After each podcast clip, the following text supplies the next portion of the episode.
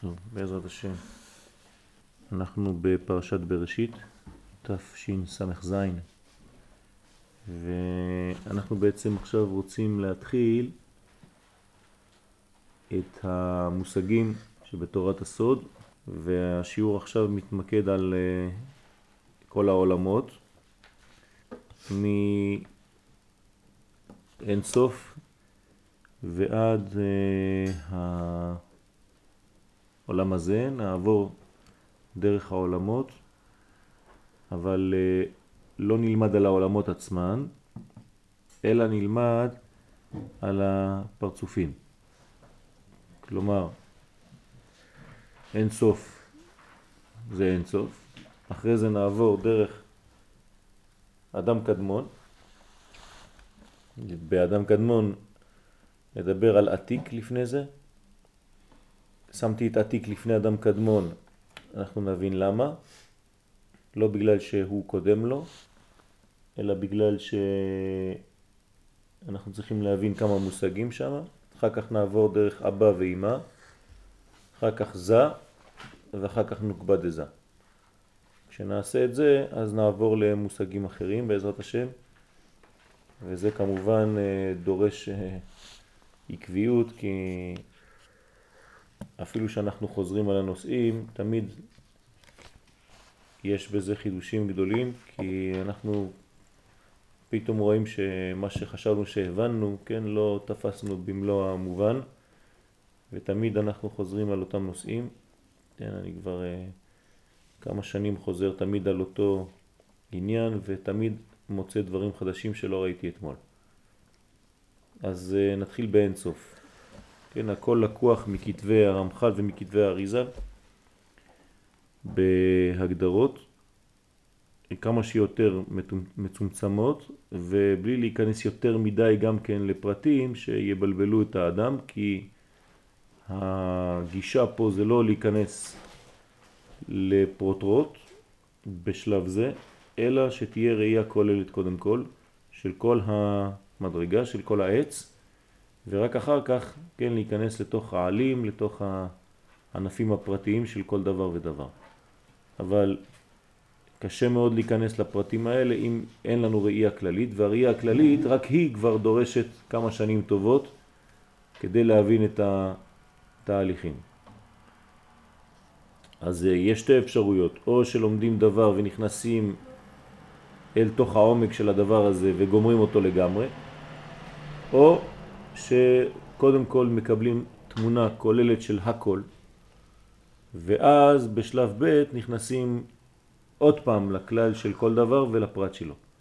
ואני מעדיף את הגישה השנייה, זאת אומרת לא להיכנס לדבר כללי וישר לפרטים שלו, כי הוא תלוש מכל השאר, ואין לנו ראייה של כל התמונה השלמה, ולכן אני מעדיף את השיטה שקודם כל מעמידה לנו את כל הפרצופים, את כל העולמות, כדי שיהיה סדר ברור בראש שלנו איך זה עומד, ורק אז, כן, לדעת קודם כל הגדרה מינימלית של כל דבר, וכשיש לנו תמונה כוללת שיש לנו קצת, הדברים מתחילים להיות ברורים בראש שלנו, איך הדברים עומדים, אז רק להיכנס, להתחיל להיכנס לתוך הפרטים, לתוך הרובד היותר מדויק של כל דבר ודבר.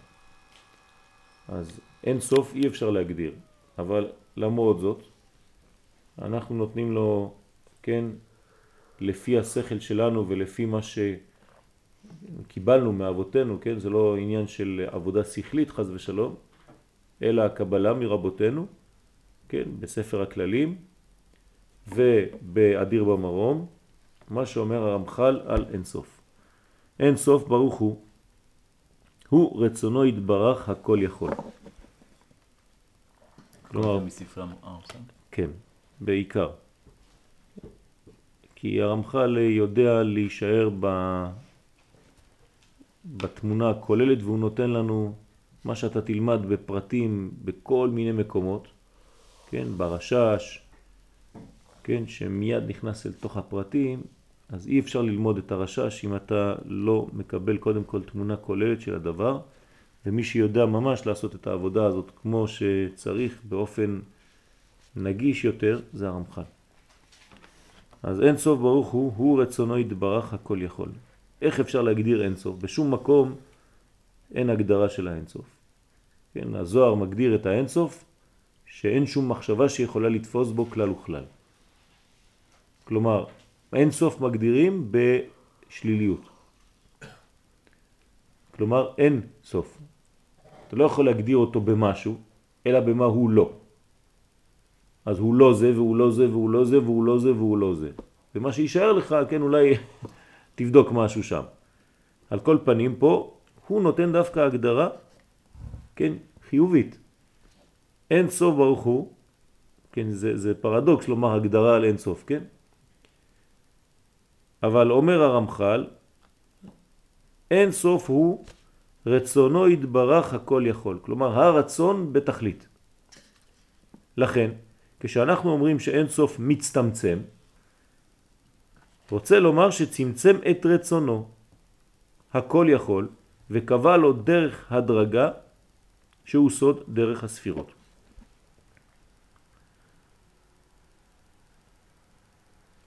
כשהקדוש ברוך הוא, כן, אנחנו נדבר על הקדוש ברוך הוא, אבל כשאין סוף ברוך הוא בא כדי לברוא את העולם, הוא מצמצם את האינסופיות הזאת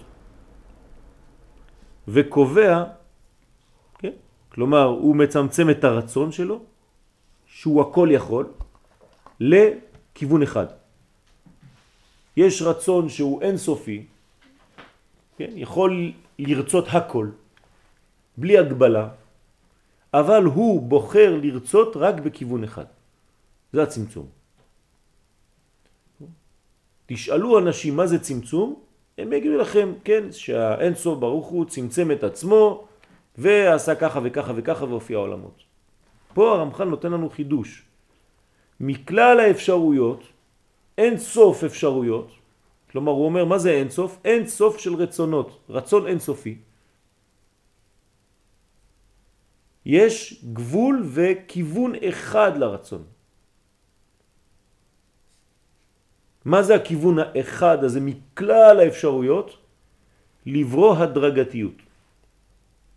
כלומר עולם שהולך להיברד דרך הדרגתיות או מנגנון שהוא הדרגתי שיעבור עכשיו דרך ספירות. כלומר הפך מאין סוף. אין סוף זה אין סוף וספירה זה משהו שאתה יכול לספור. זה משהו שאתה יכול להגדיר. אז האין סוף בורא עכשיו סוף או כיוון אחד.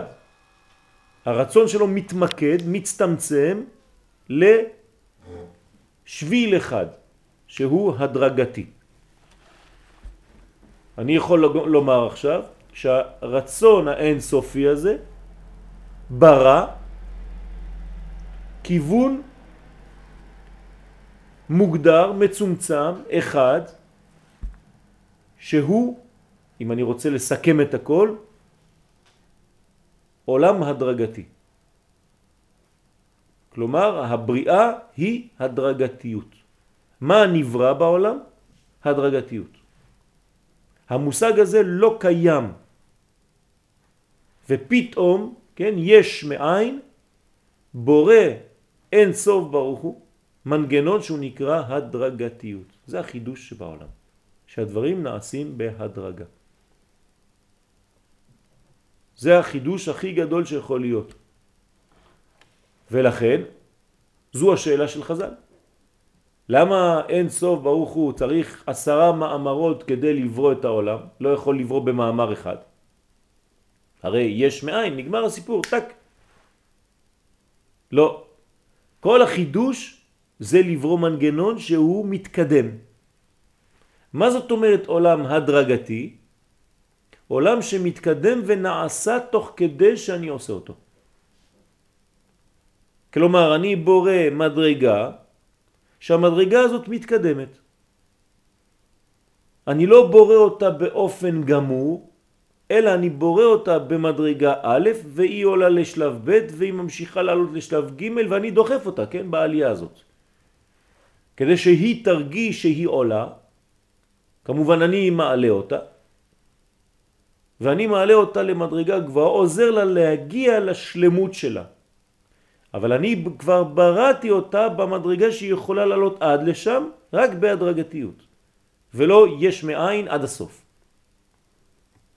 סוד הפסוק, אשר ברא אלוהים לעשות. הוא ברא במדרגה א', אבל לעשות. בוא אני ואתה נעשה אותך. זה סוד הכתוב נעשה אדם בצלמנו. אל מי הקדוש ברוך הוא מדבר? ויאמר אלוהים נעשה אדם בצלמנו כדמותנו. למה נעשה? מה הוא מתייעץ עם מישהו? עם הבריאה עצמה. כלומר, הקדוש ברוך הוא בורא אותי ואומר לי, נעשה. אתה ואני נעשה אותך. אתה תעשה את שלך, אני עוזר לך לעשות אותך, ושנינו ביחד נעשה אדם בצלמנו, כדמותנו. כלומר, אני לא בורא אותך גמור, אני בורא אותך עם פוטנציאל גמור, אבל עם התהוות. אני בורא אותך מדרגות מדרגות. וזה נקרא ספירות. ברוך אתה אדוני אלוהינו מלך העולם שהכל נהיה וזה כי לא רצה שכל יכולתו ייכנס לפעול בבריאת העולם. כלומר, לא כל הרצונות עכשיו, לא כל הרצון הרחב הוא הפועל, אלא רצון מצומצם למדרגה אחת בלבד. הוא מגלה לנו רק חלק אחד, זה שאנחנו רואים אותו. אבל הוא אין סוף, תיזהר. אל תחשוב שהוא לא יכל לברוא את העולם בצורה אחרת, יש לו מיליארדים של צורות לברוא את העולם. אבל הוא בחר בשיטה הזאת, בחלק הזה, ברצון הזה. או לפחות בשלב שלנו, לברוא את העולם איך שהוא. אבל אל תגביל אותו לזה, תיזהר. הוא אין סוף. ברוך הוא, ברוך שמו, בלי תכלית, בלי ידיעה, בלי השגה, שום מחשבה, לת מחשבה תפיסה בכלל וכלל. אבל מכל הרצונות האלה הוא בחר רק כיוון אחד, זה הצמצום. והכיוון הוא הדרגתיות. לברוא את העולם באופן הדרגתי. אבל רצה לפעול בדרך ההדרגה שהוא דרך הספירות. אז כאן יש לנו כלל גדול מאוד, שיש בחירה או רצון אינסופי, שמתמקד הרצון הזה רק לכיוון אחד, והוא הכיוון הזה שעכשיו אנחנו הגדרנו אותו כהגדרה, כמדרגות, כספירות, כהשתלשלות, התהוות בכל הבריאה.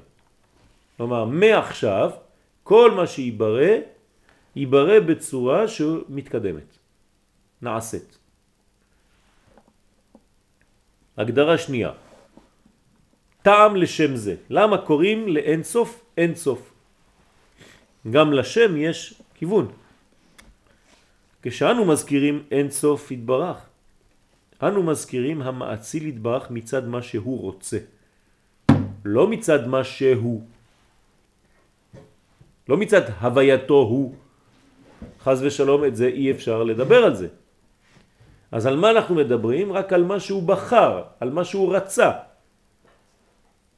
זה האינסוף, כלומר אינסוף שמתייחס לנו. לא אינסוף בפני עצמו, אלא אינסוף ביחס לסוף. כמובן זה אנחנו מצמצמים את כל האינסוף למדרגה שכיוון אחד.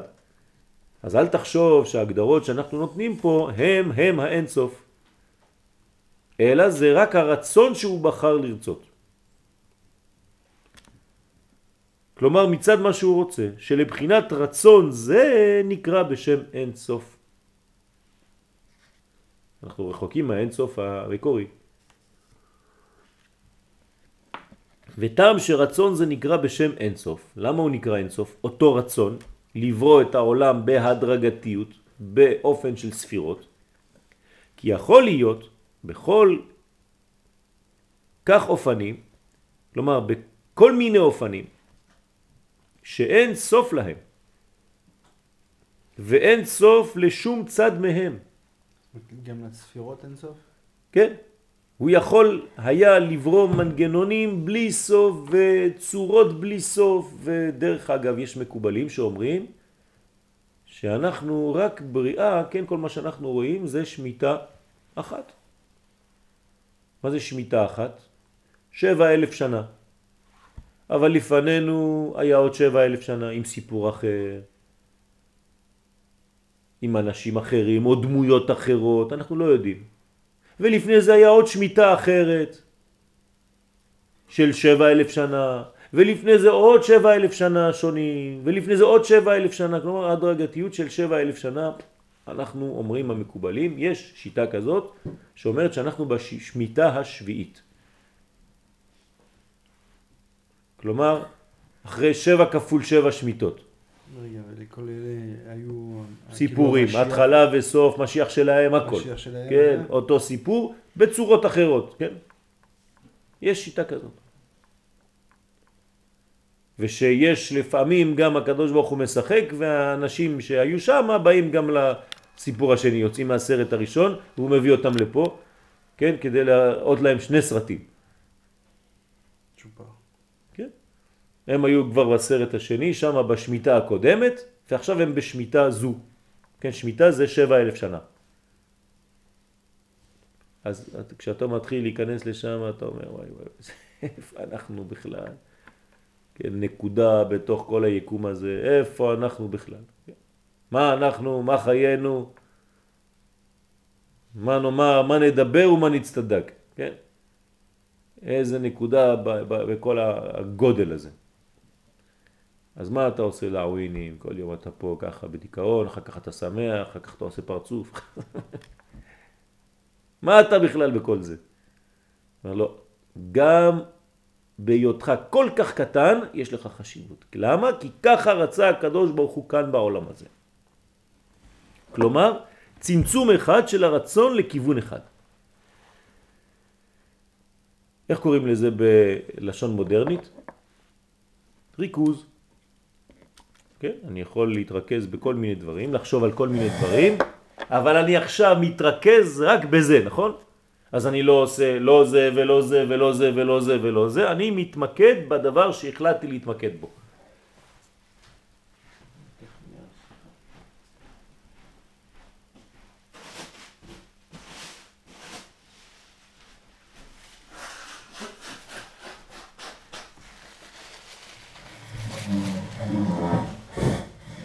ותראה,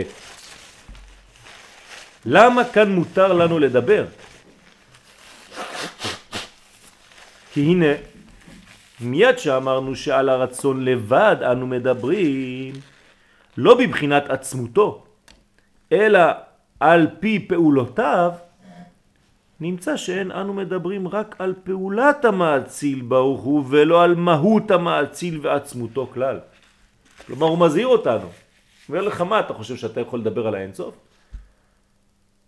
ומה אני עכשיו אני סותר את כל החכמים שאומרים שאסור לדבר על האינסוף? אני הרמח"ל בא ועכשיו מחדש חידוש נגד כולם.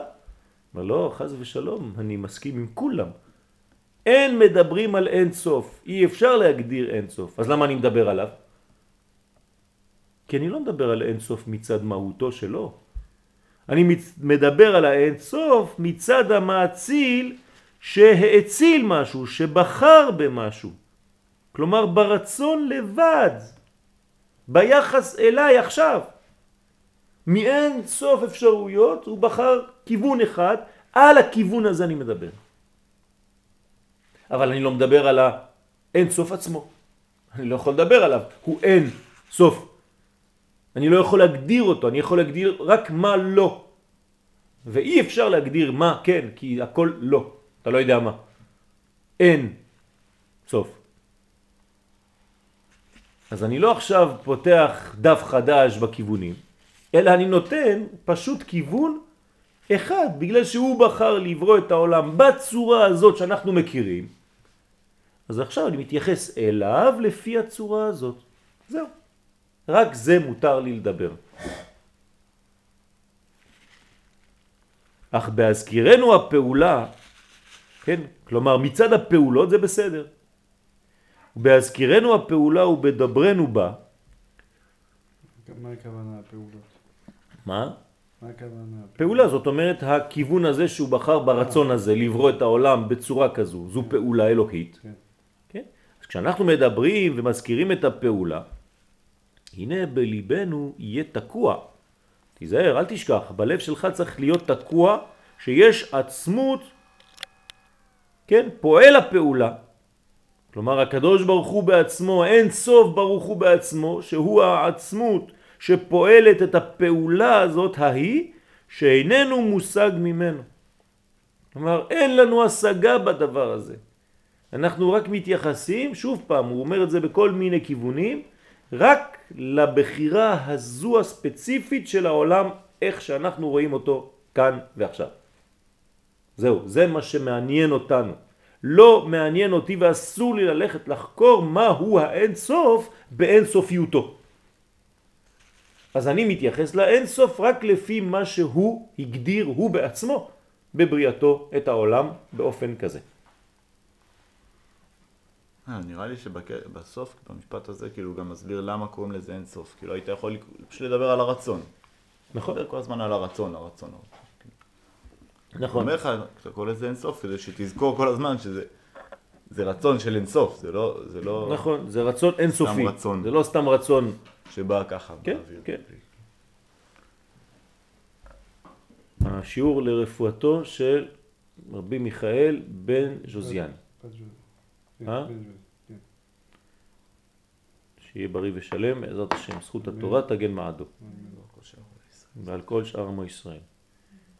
והוא עצמות הספירות הבלתי נודע לנו מהותו אלא מציאותו. הנה זה סיכום הדברים. לא נודע לנו מהותו אלא מציאותו. כלומר, מה שהוא מביא למציאות שלנו, למציאות העולם.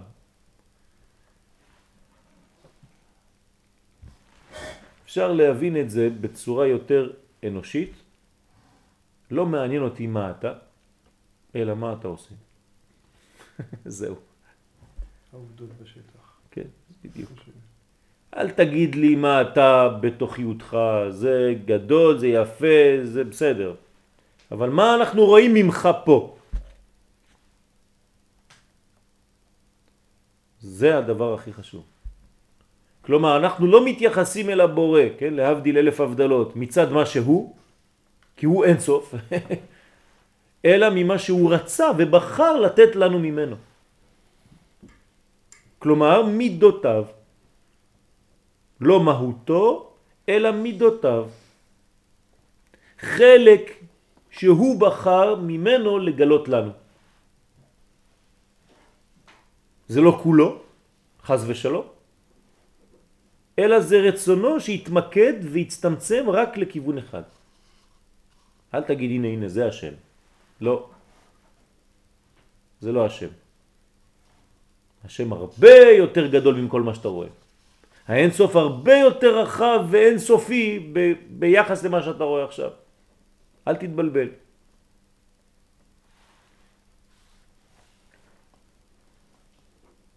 הקדוש ברוך הוא נקרא מקומו של עולם, אבל אין העולם מקומו. אל תכניס אותו למגירה, תגיד הנה כל מה שאתה רואה פה זה הקדוש ברוך הוא. לא. אין עוד מלבדו. אבל זה הרבה יותר גדול והרבה יותר רחב ובלי סוף רוחב וגודל ממה שאתה מבין בכלל. והנה, גזרתו של האינסוף, למה קוראים לזה גזרה עכשיו? כי הוא חתך חלק, הוא גזר, זה הצמצום. כלומר, מכל הנייר הזה, שהוא כבר סופי, אבל אני מדבר על דבר, בחרתי לגזור ולגלות את זה. אבל זה לא אומר שזה כולי. אז הוא גזר, כן? מאין סופיותו כיוון אחד מצומצם כדי שאנשים יגידו טוב אנחנו יכולים לדבר על משהו שיש לו התחלה וסוף הגדרה כן?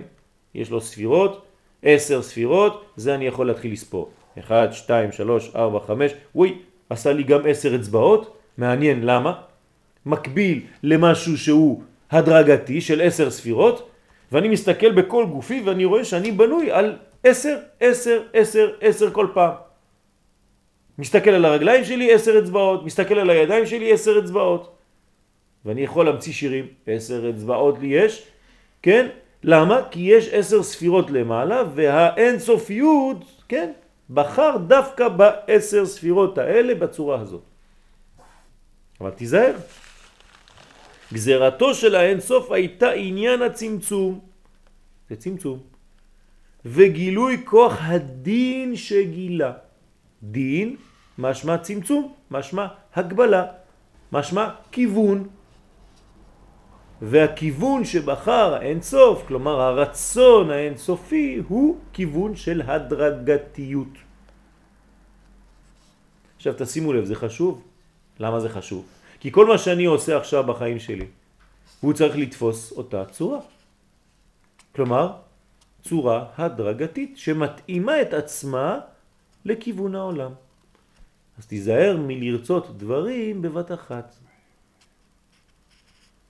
אם אתה רוצה דברים שעכשיו הם מהר באופן שהוא לא מכבד את ההדרגתיות, אתה הולך נגד הבורא, נגד אותה שיטה.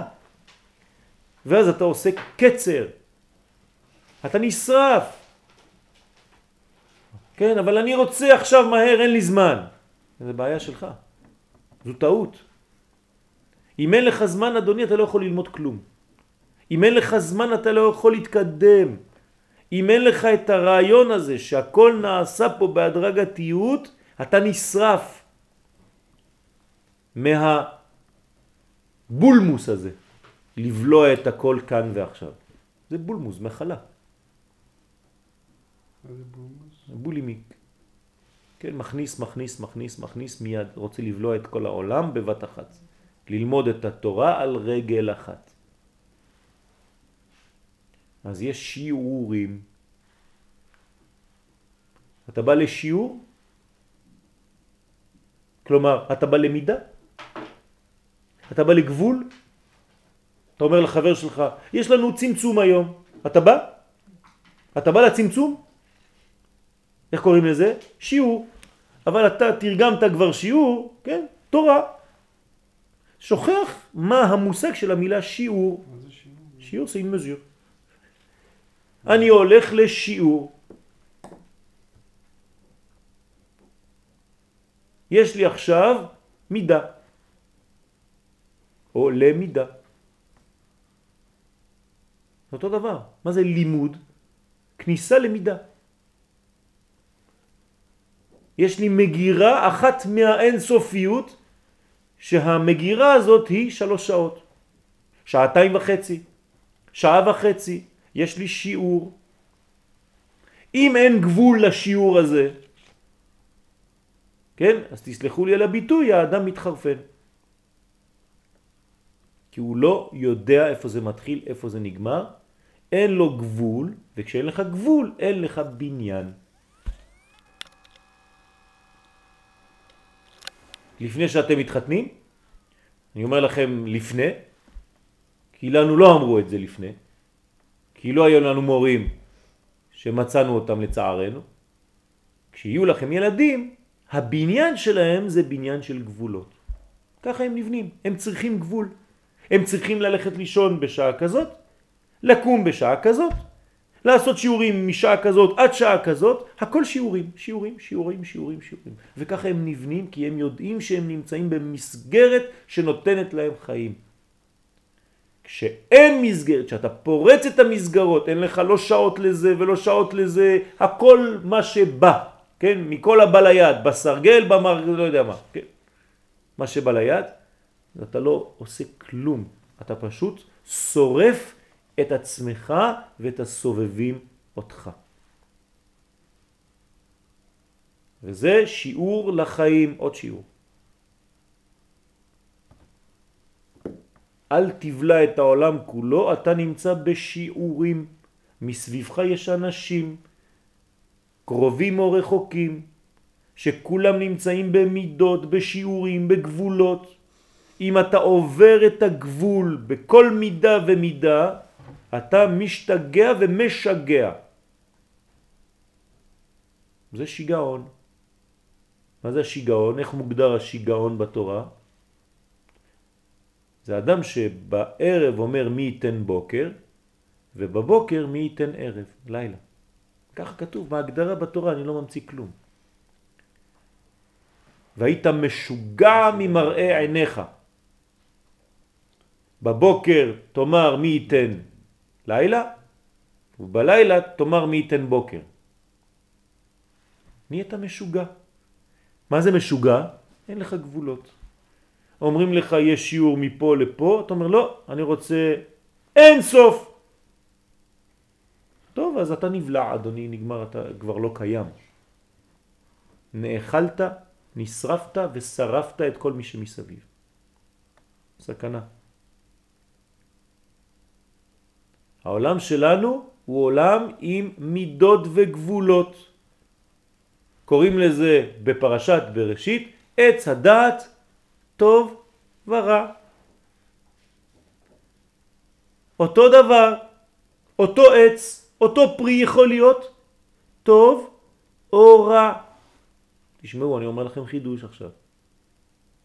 זה לא שיש עץ עם פירות טובים ופירות רעים באותו עץ. לא. זה אותו פרי. באותו פרי יש את הטוב ואת הרע, זאת אומרת, תלוי איך אתה אוכל אותו ומתי אתה אוכל אותו, באיזה מידה אתה אוכל אותו, באיזה שעה אתה אוכל אותו ובמזה מדרגה אתה אוכל אותו עכשיו. ולכן אומרים ומדגישים לנו חז"ל בחוכמתם הגדולה. אם האדם הראשון היה מחכה לכניסת השבת, היה אוכל מהפרי פתאום היה הופך להיות אותו פרי של עץ הדעת טוב ורע, טוב. אבל בגלל שהוא אכל אותו לפני הזמן, בוסר, אז אותו פרי הפך להיות רע. אתם מבינים את החידוש?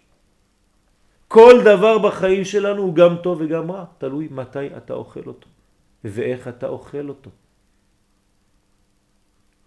כלומר, מידות. מידות. ואנחנו בעולם שמחזיר אותנו למציאות האדמית. אני מסביר, אדם הראשון, למי שייך כל העולם? לא, הרי הוא יחידי בעולמו. כל העולם נברא בשבילי, נכון? האדם הראשון לבד, מי יבוא לגנוב לו משהו? כלום, כולם משתחווים אליו, הוא המלך הארץ. מלאכים צולים לו בשר, כיף, עושים לו על האש, אחרים באים, מוזגים לו יין, מסננים לו יין, ענבים. אבל מי זה האחרים? כי הוא לבד. לא, מלאכים. אה, מלאכים. בריות. הוא לבד, מלך בעולם. כלומר, מה יש לאדם הראשון מול העיניים? אינטרנט. לוחץ על כפתור, יש לו את כל העולם, מה שאני רוצה. זה הניסיון של אדם הראשון. הוא יושב מול מחשב שנקרא אינטרנט,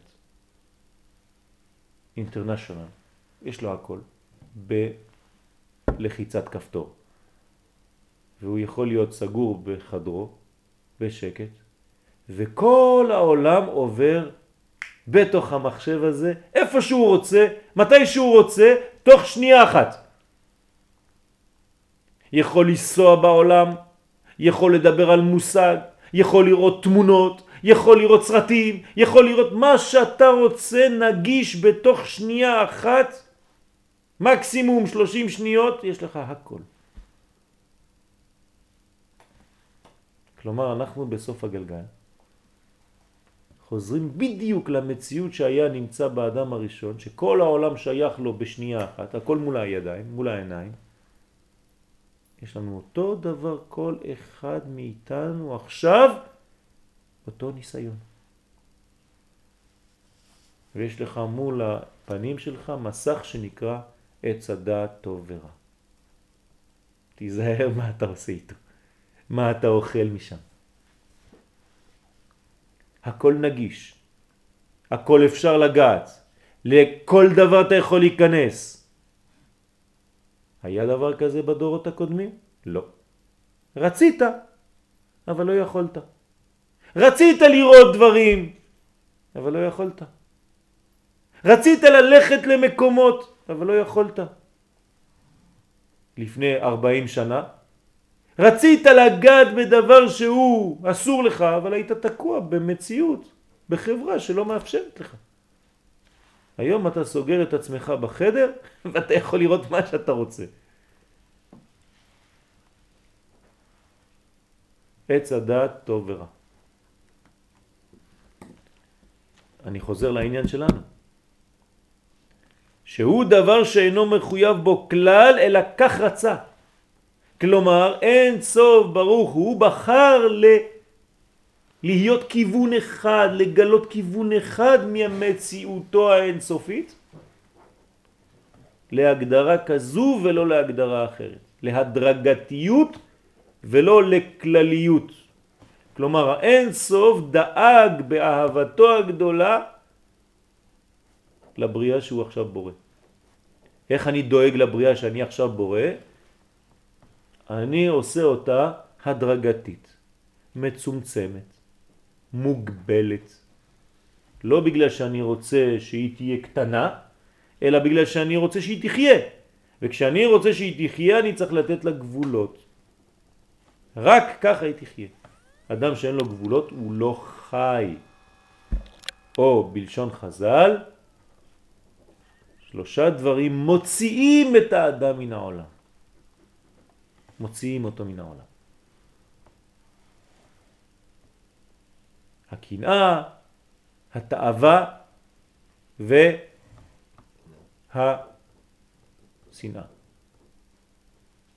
מוציאים את האדם מן העולם. כבוד. כלומר, אם אין לך גבול, שהרי דבר ששייך לך, שייך לך, אבל אם אתה מקנה, כלומר מה שלך לא מספיק, אתה רוצה לצאת מגבולך שלך, אתה רוצה את כל הגבולות, אני לא מסתפק בזה שיש לי, הקדוש ברוך הוא נתן לי אחד ממכלול האפשרויות, והאחד הזה לא מתאים לי, אני לא רוצה אותו. כלומר, אני רוצה אותו, אבל אני רוצה עוד אחד, ועוד אחד, ועוד אחד, ועוד אחד, זה לא מספיק לי. כלומר, הגבול הזה, אתה לא מקבל אותו כחיים, אלא כצמצום שהורס אותך, כי אתה לא מבין כלום, ואתה רוצה להיכנס לאין גבול, לאין סוף, אדוני, אתה בתהליך של שריפה עצמית. כמו הקלטת שנשרפת אחרי שהוא מפסיק לדבר. ששש, כן? אתה נשרף. תוך שלושים שניות. אתה נשרף. למה יצאת מגבולך? זה מוציאים את האדם מן העולם. מוציאים אותו מן המציאות. או בלשון המערל, כן? הוא בטל. מתבטל.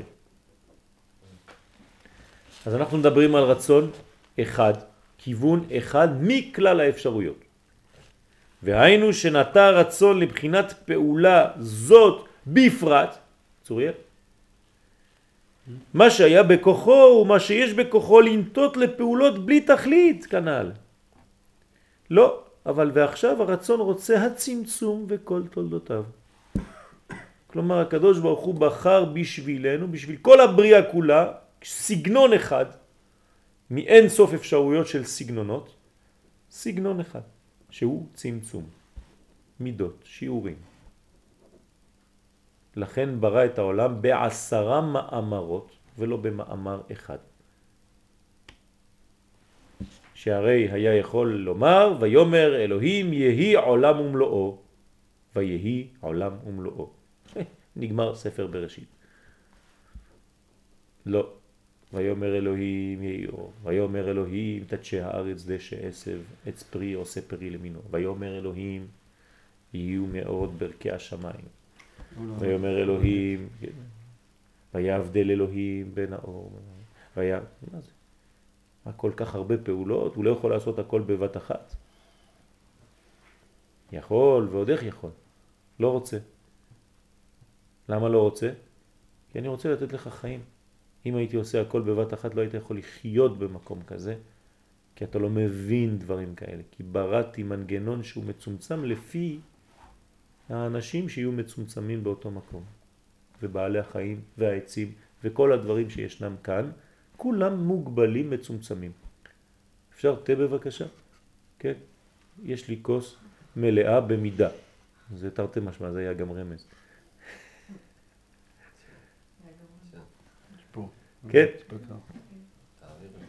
כלומר, אם אין לי כוס שהיא מצומצמת למידות של הכוס, אז אי אפשר לקבל.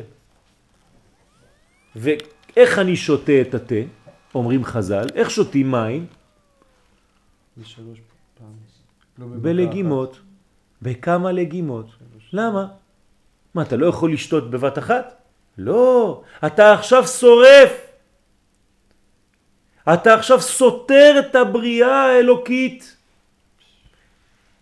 כלומר, אני מבקש ממך שבכל אקט קטן שיש לך בחיים תחזור על אותה פעולה שלא תשכח, שאתה לא תוכל לקבל הכל בבת אחת.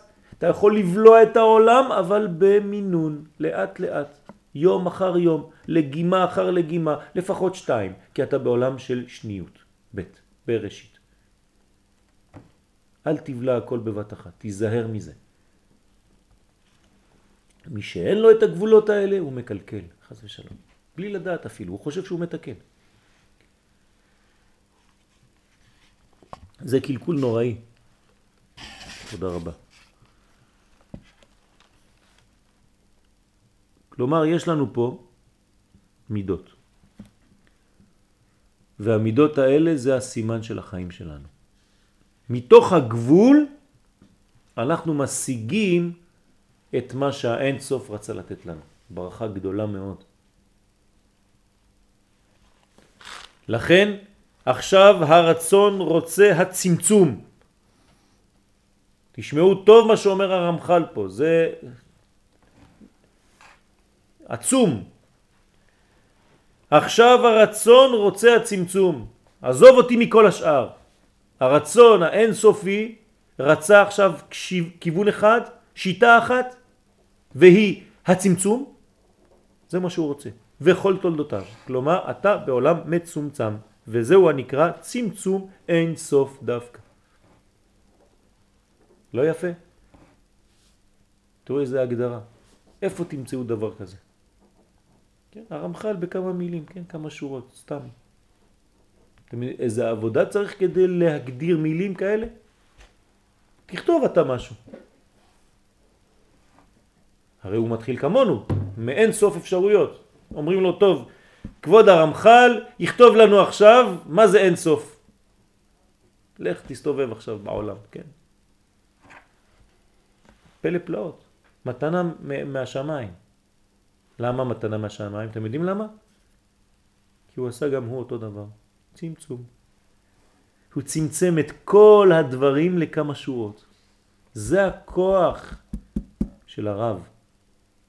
לומר לך מילים מצומצמות, ודרך המילים של קצת הוא מעביר לך את המסר בפשטות ואתה מבין אותו כי הוא הכניס לך את זה בתוך מגירה מיוחדת שלמידות המגירה הזאת, כן, יש את מידות החיים.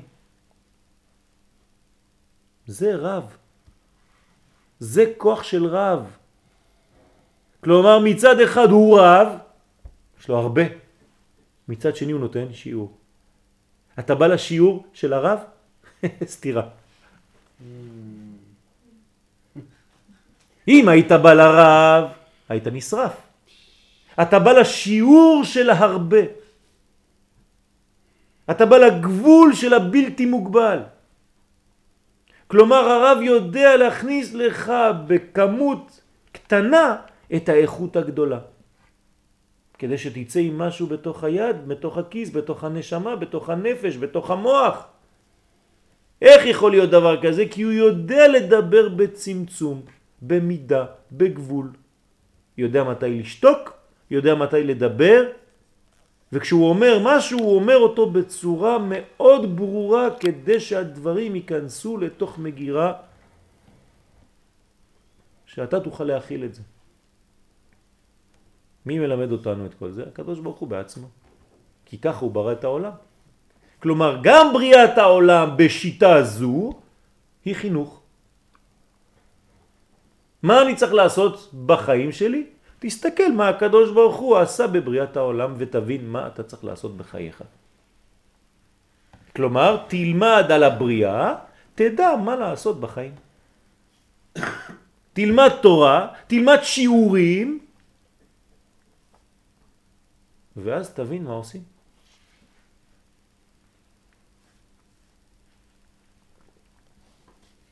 זה נקרא לבושים. זה נקרא מידות. זה נקרא צמצום אין סוף ברוך הוא. אדיר במרום. אי אפשר להרחיב יותר מזה, כן, כמובן שתמיד ניתן להרחיב, אבל ההרחבה היא בשלבים הבאים. אז בגלל שהגדרנו מגירות, בגלל שהגדרנו שלבים של סולם, הדרגתיות, אז אנחנו בתוך ההדרגתיות הזאת יורדים לאט לאט עד שאנחנו מגיעים לעולמנו אנו.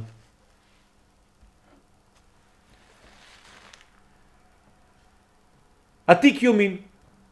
למה שמתי את עתיק יומין פה בסדר שהוא לא לפי הסדר, שהרי לפני עתיק בא אדם קדמון, שזה השלב הבא, כן, בטור השלישי, אלא רציתי מיד להקדיש את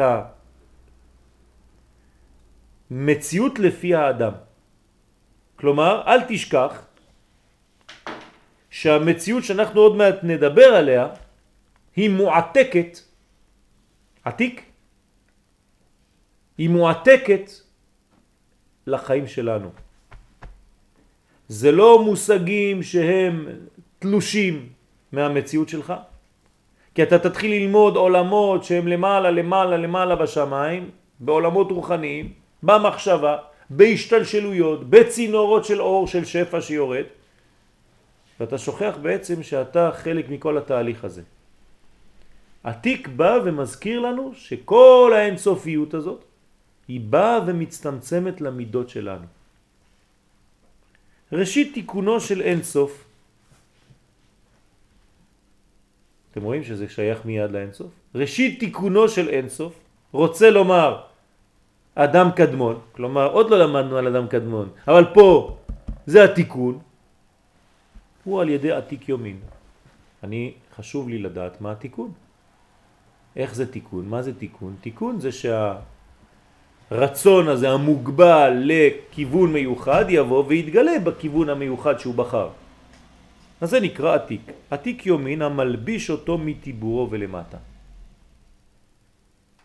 כלומר, עוד מעט אנחנו נתחיל ללמוד על עולמות, ובתוך העולמות האלה, זה פותח ארון, זה לא מכונית. בתוך המציאות הזאת של העולמות, יש הדרגתיות. גם בעולם שנקרא אדם קדמון, שעוד מעט נתעסק בו, נראה שיש לו ראש, ויש לו גוף, ויש לו טבור, ויש לו למעלה מן הטבור, למעלה, למטה מן הטבור, ויש לו רגליים. כן, מעניין. יש כבר קומה, קומה שלמה. מי שאין לו קומה, כלומר יש לו אחד בלי השני או השני בלי האחד, הוא מקולקל. למי אין רגליים? לדבר מקולקל. למי אין רגליים? נחש. יפה מאוד, לנחש. למה לנחש אין רגליים?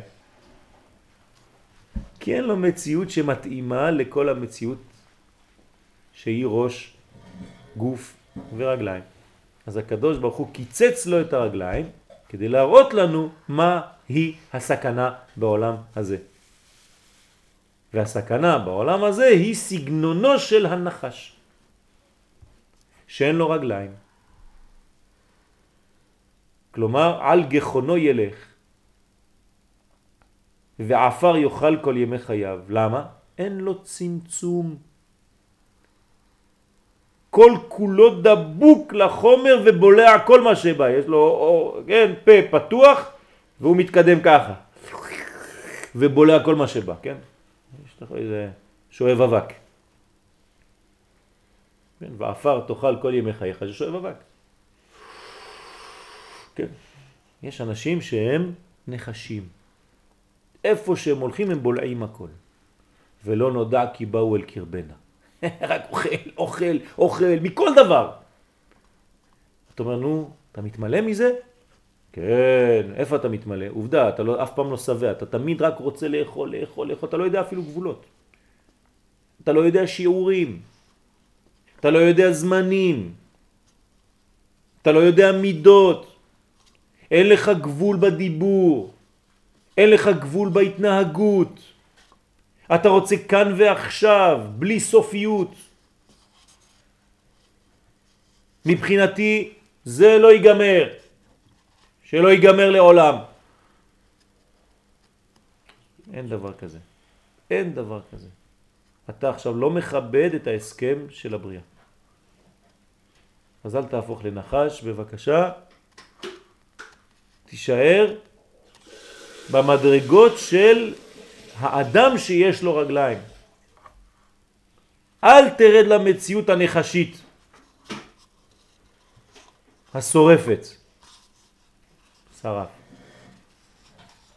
מעניין אבל שזה לכאורה, כאילו זה לכאורה מציאות מתיימרת, אין לו רגליים, כאילו הוא לא קשור למציאות. כן, נכון. וזה בדיוק מגיע כאילו למקום הזה. יפה מאוד, בדיוק. כי, כי מי שאין לו רגליים, אין לו הדרגתיות. לא אז בעצם הראש שלו נמצא כבר בסוף.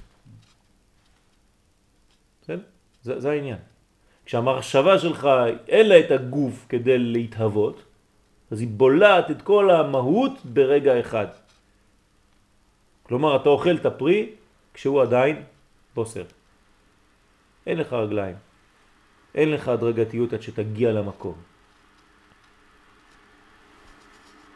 כשאדם וחווה חוטאים,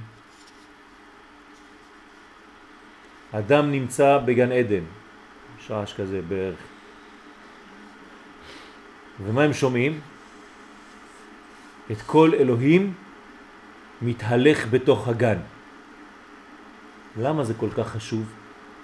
התורה לא יכולה לכתוב ויומר אלוהים אל האדם, אה, אכלת? מספיק. מה אני צריך תיאור של פחד כזה, כאילו איזה ענק פה, כן? והוא אומר וואי וואי בוא נתחבא מיד, הנה הוא בא. לא. אדם וחווה שומעים את הטעות שלהם. הם שומעים את האלוהים מתהלך. צעד צעד. והם לא ידעו להלך צעד צעד, הם אכלו הכל בבת אחת, בלי גבולות. אז הם שומעים את האלוהים שהוא ברא את העולם צעד צעד בהליכה, מתהלך בתוך הגן, זאת אומרת שהוא מזכיר להם את ההלכה. זה הסוד. לכן התורה באה ומדגישה מה הם שומעים. כלומר הם שומעים את מה שהם שכחו, את ההדרגתיות. הם שומעים עכשיו את האלוהים שהוא ברא את העולם בצורה של הליכה, אז הם שומעים אותו מתהלך, מתהווה כביכול, לאט לאט. אז עכשיו הם רוצים להתחבא. למה? כי הם מבינים את הפער בין הבריאה כל כולה עם ההגדרות שלה, עם הגבולות והשיעורים, לבין הטעות שעכשיו הם עשו לפני רגע, שהם לא כיבדו את הזמנים הנכונים של הדבר. ואת הלא שהיה למשך כמה שעות. היום בשבילך זה לא. לא רוצה, אני רוצה עכשיו. לא, לא.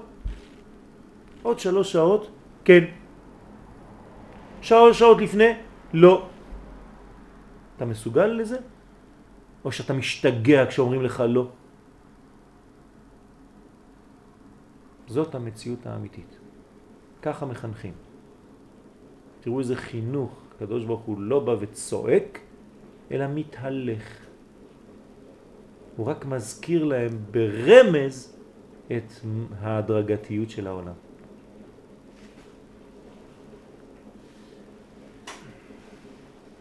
יש שאלות עד עכשיו? בסדר. יש גבולות לכל דבר. אשריך.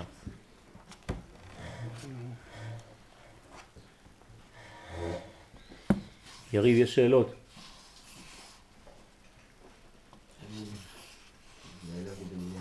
למה? לא, תשאל, אולי יש שאלות. צוריאל, יש שאלות? רבנו, מה אתה אומר? אין לך שאלות? טוב, או שהכל ברור, או שאתם עושים כאילו. מור ויקי. זה, זה, אתם יודעים שזה, שזה זה תיקון. מור וויקי ביחד. תיקון העולמות. מו. זה מילוי. מילוי ראשון. מו לזיית. זה לא סתם. זה שידוך מהשמיים. גם זה שידוך. לא רק את ויאיר. זה שידוך זה. זה השידוך שלפני השידוך. קדוש ברוך הוא מזווג זיווגים. גם זה זיווג. כן, לבחור באנשים שהם קרובים אלינו, זה גם כן זיווג. הקדוש ברוך הוא מזווג זיווגים, כלומר, אל מי אנחנו נתייחס בחיים שלנו, מי יהיה מסביבנו כל החיים. אז לא לשכוח.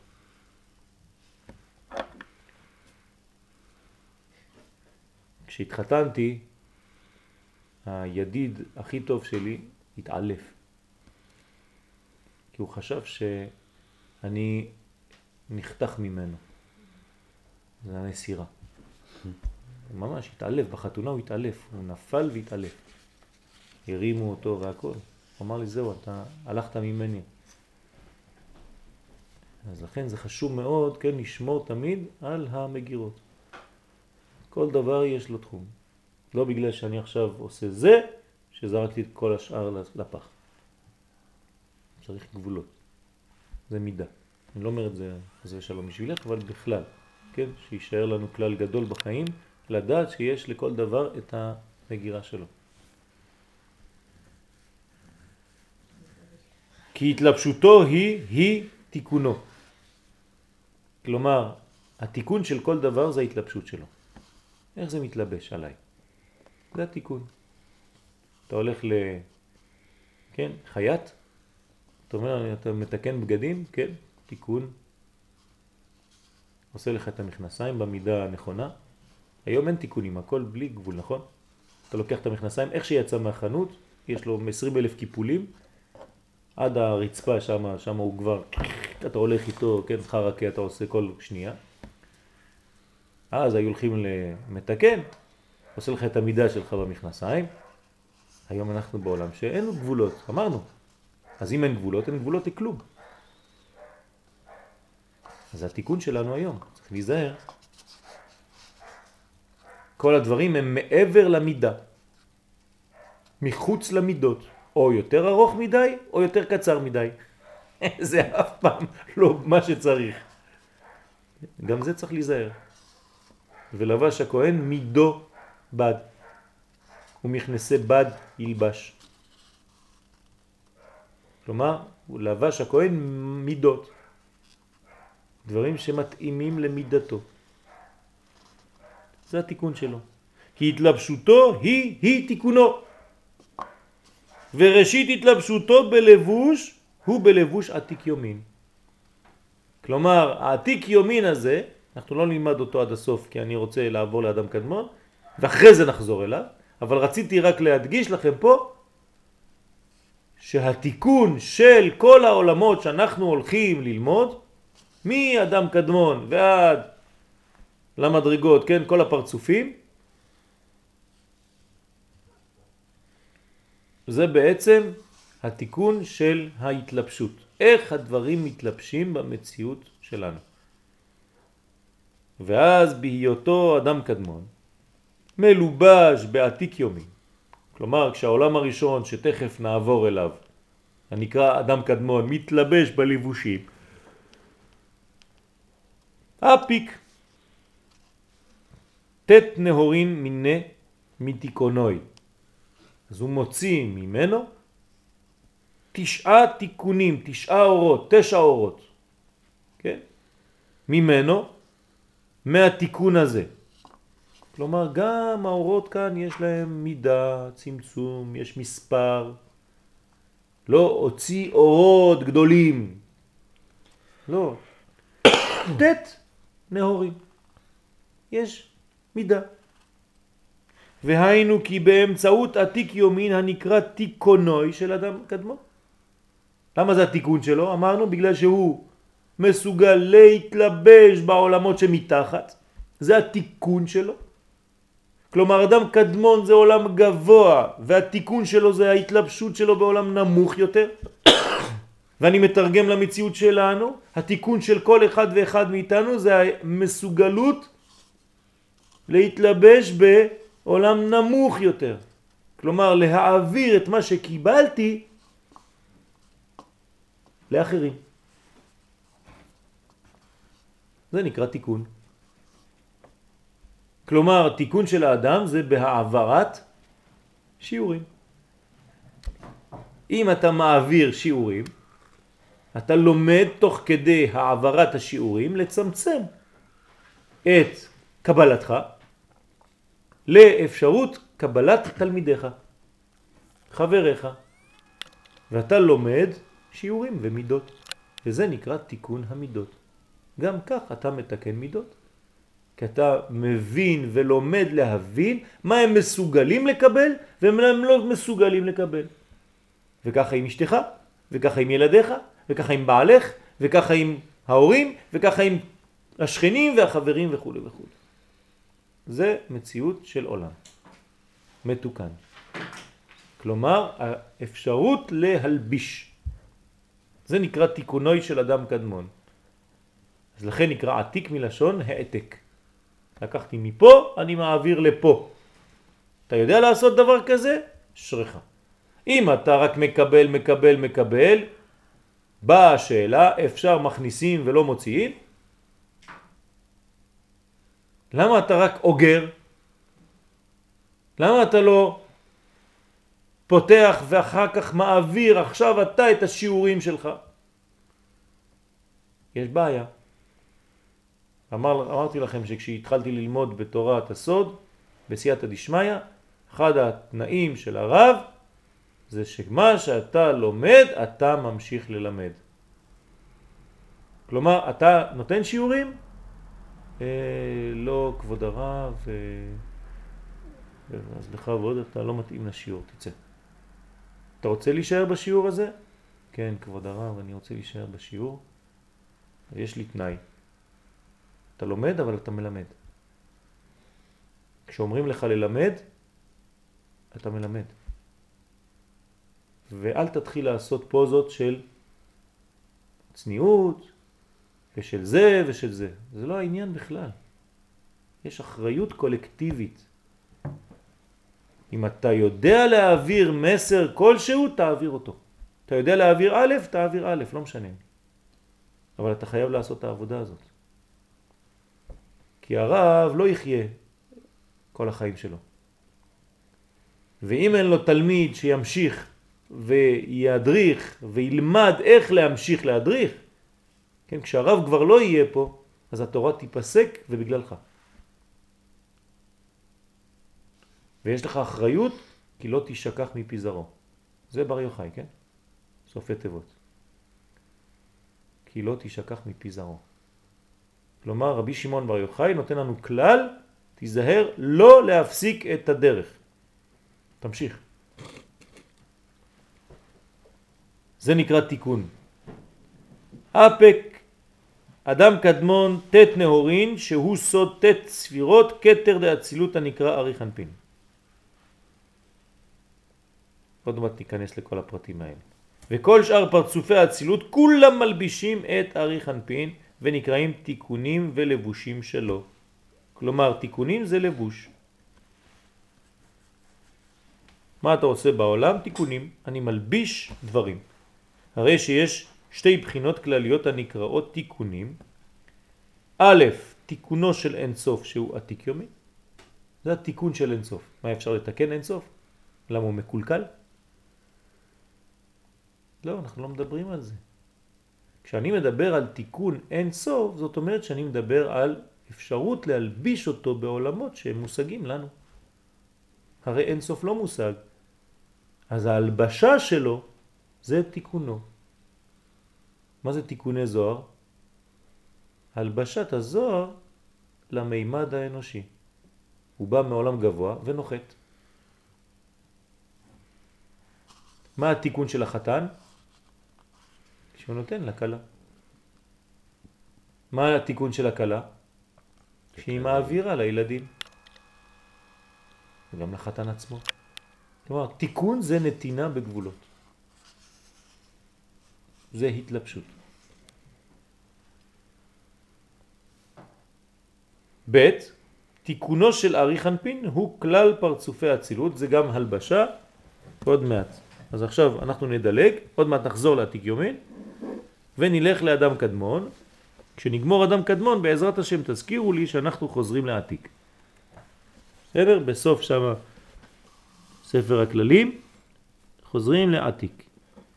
אז נבין יותר בעזרת השם על מה מדובר. אדם קדמון.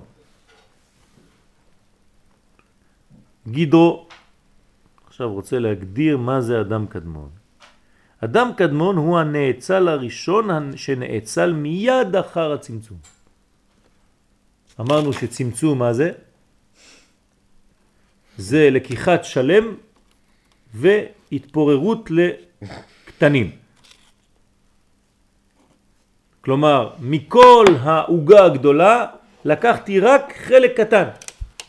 זה הצמצום. זאת אומרת, אני לוקח כיוון אחד, החלטתי שהדברים הולכים רק לנקודה אחת שהיא מציאות העולם הזה. זה עושים לילדים הקטנים כדי שהם יאכלו דברי קודש. הם חושבים שהם אוכלים עוגה, אבל הם נוגעים באותיות, כן? ותוך כדי הם אוכלים ככה. מברכים על זה מזונות? ברוך אתה אדוני אלוהינו מלך העולם בורא מיני מזונות. תיקונוי. לקחתי חלק קטן מה... זה בסדר, זה בסדר.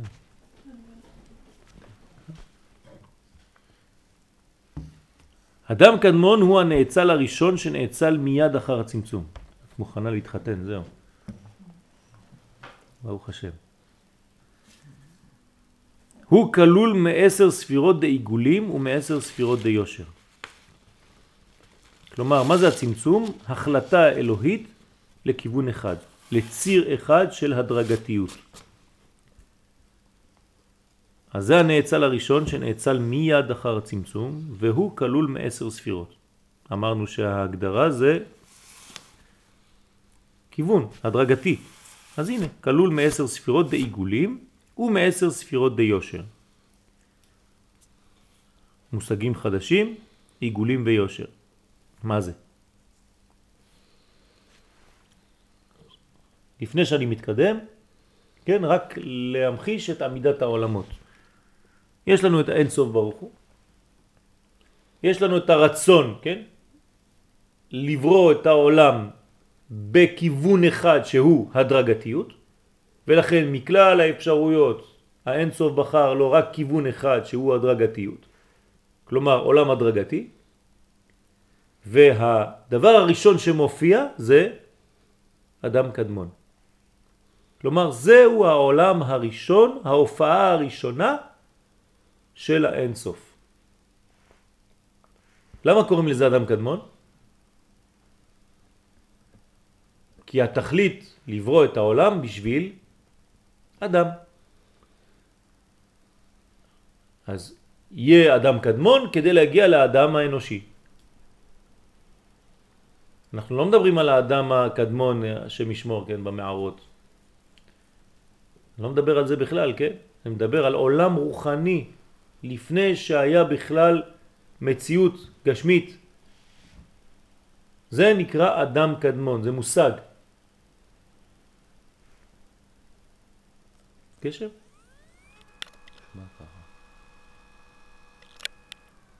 או רוח? משיב הרוח ומוריד הגשם, שניהם?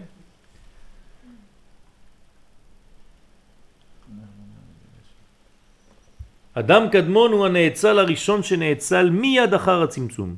הוא כלול מעשר ספירות דעיגולים או מעשר ספירות דיושר. כלומר, חייב שיהיה במנגנון הזה שנקרא העולם הראשון את כל המציאות העתידית.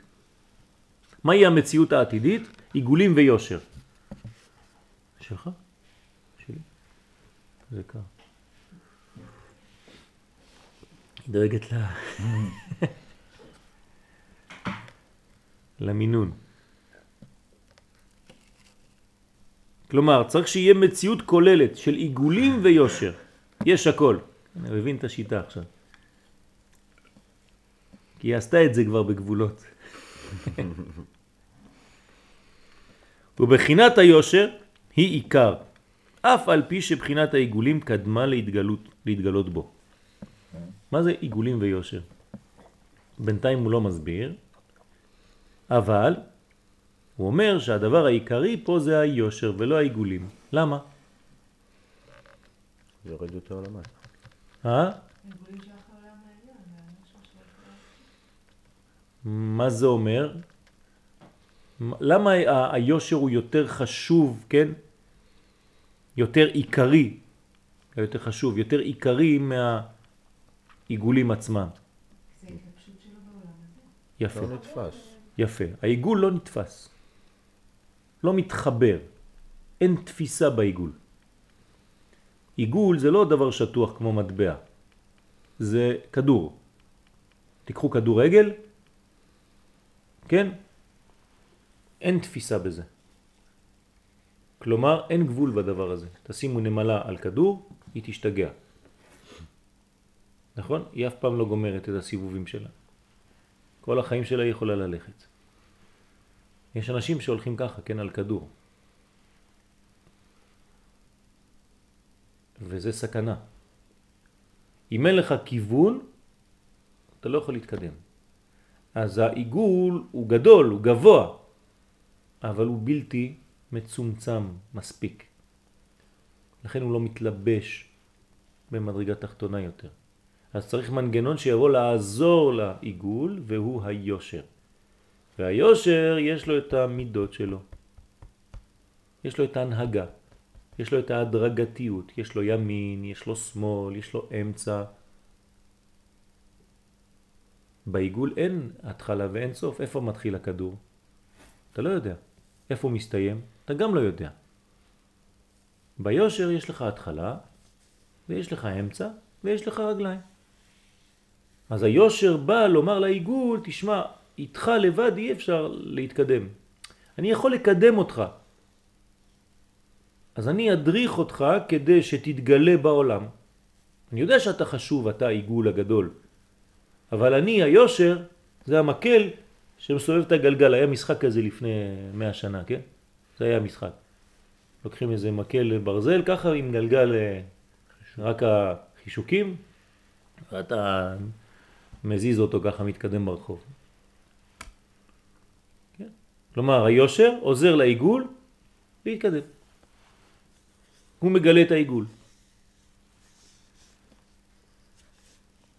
אחר כך אמרו, טוב, לא צריך יותר את המקל, אני הופך להיות המקל. אז אני שם את העיגול בתוכי ומתחיל לזוז. כן, ואז העיגול עושה לך כל מיני תנועות כאלה, כן, הולה הולה, כן, ועיגולים ויושר, אתה מצייר עולמות, כן? צריך לצחוק קצת, לא? ועל שם היושר שסודה דמות אדם, כן, הנה דמות אדם זה היושר, בעל תרי"ג איברים, נקרא שם המאמר הזה אדם קדמון. כלומר, הוא כבר דמות שיש לה כיוון של תרי"ג איברים.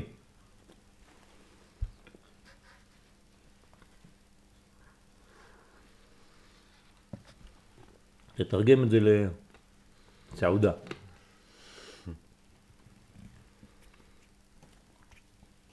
לכן נקרא המאמר הזה אדם קדמון. העולם הזה נקרא אדם קדמון כי אנחנו מתקדמים לכיוון כלשהו. עוד חינוך אלוקי, שבתחילת תהליך השיעור אני כבר מגדיר לתלמידים שלי לאן אנחנו רוצים להגיע. ולכן העולם הראשון שהקדוש ברוך הוא אחרי האינסוף אומר לנו לאן אני רוצה להגיע ברמז. תלמידים יקרים, אנחנו הולכים לברוא אדם. עכשיו, יהיה תהליך ארוך כדי להגיע לאדם האנושי הגשמי, פה, בעולם הזה. כדי להגיע לאדם הזה, אני בורא עולם ראשון שנקרא כבר אדם. אין אדם פה, אדם שם. אדם קדמון, אדם הראשון. ולכן, אני עכשיו מגדיר מה יהיה באדם הקדמון, בעולם הגדול הרוחני הזה, ואתם מזה תקישו ותבינו מה הולך להיות אצל האדם הגשמי המצומצם יותר. בסדר? אז אתה נכנס לשיעור ואומר לתלמידים, אנחנו רוצים להגיע השנה בעזרת השם לנקודה כזאת. ואז אתה מתחיל את כל השיעור שלך מהנקודה שהיא הולכת לשם, שהתלמיד ידע שהוא מתכוון והולך ומתקדם לכיוון מיוחד. יש לו דרך, יש לו יושר. אין לו שיעור של עיגולים, כי זה לא שיעור. את יודעת איך, מתי הוא קורא לך.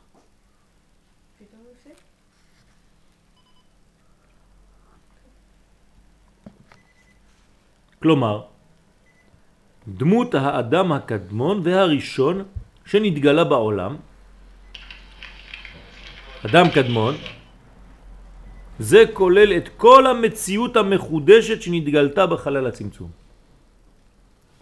הצמצום הראשון, כלומר הרצון לכיוון אחד, מתגלה כל זה באדם קדמון, בעולם הראשון.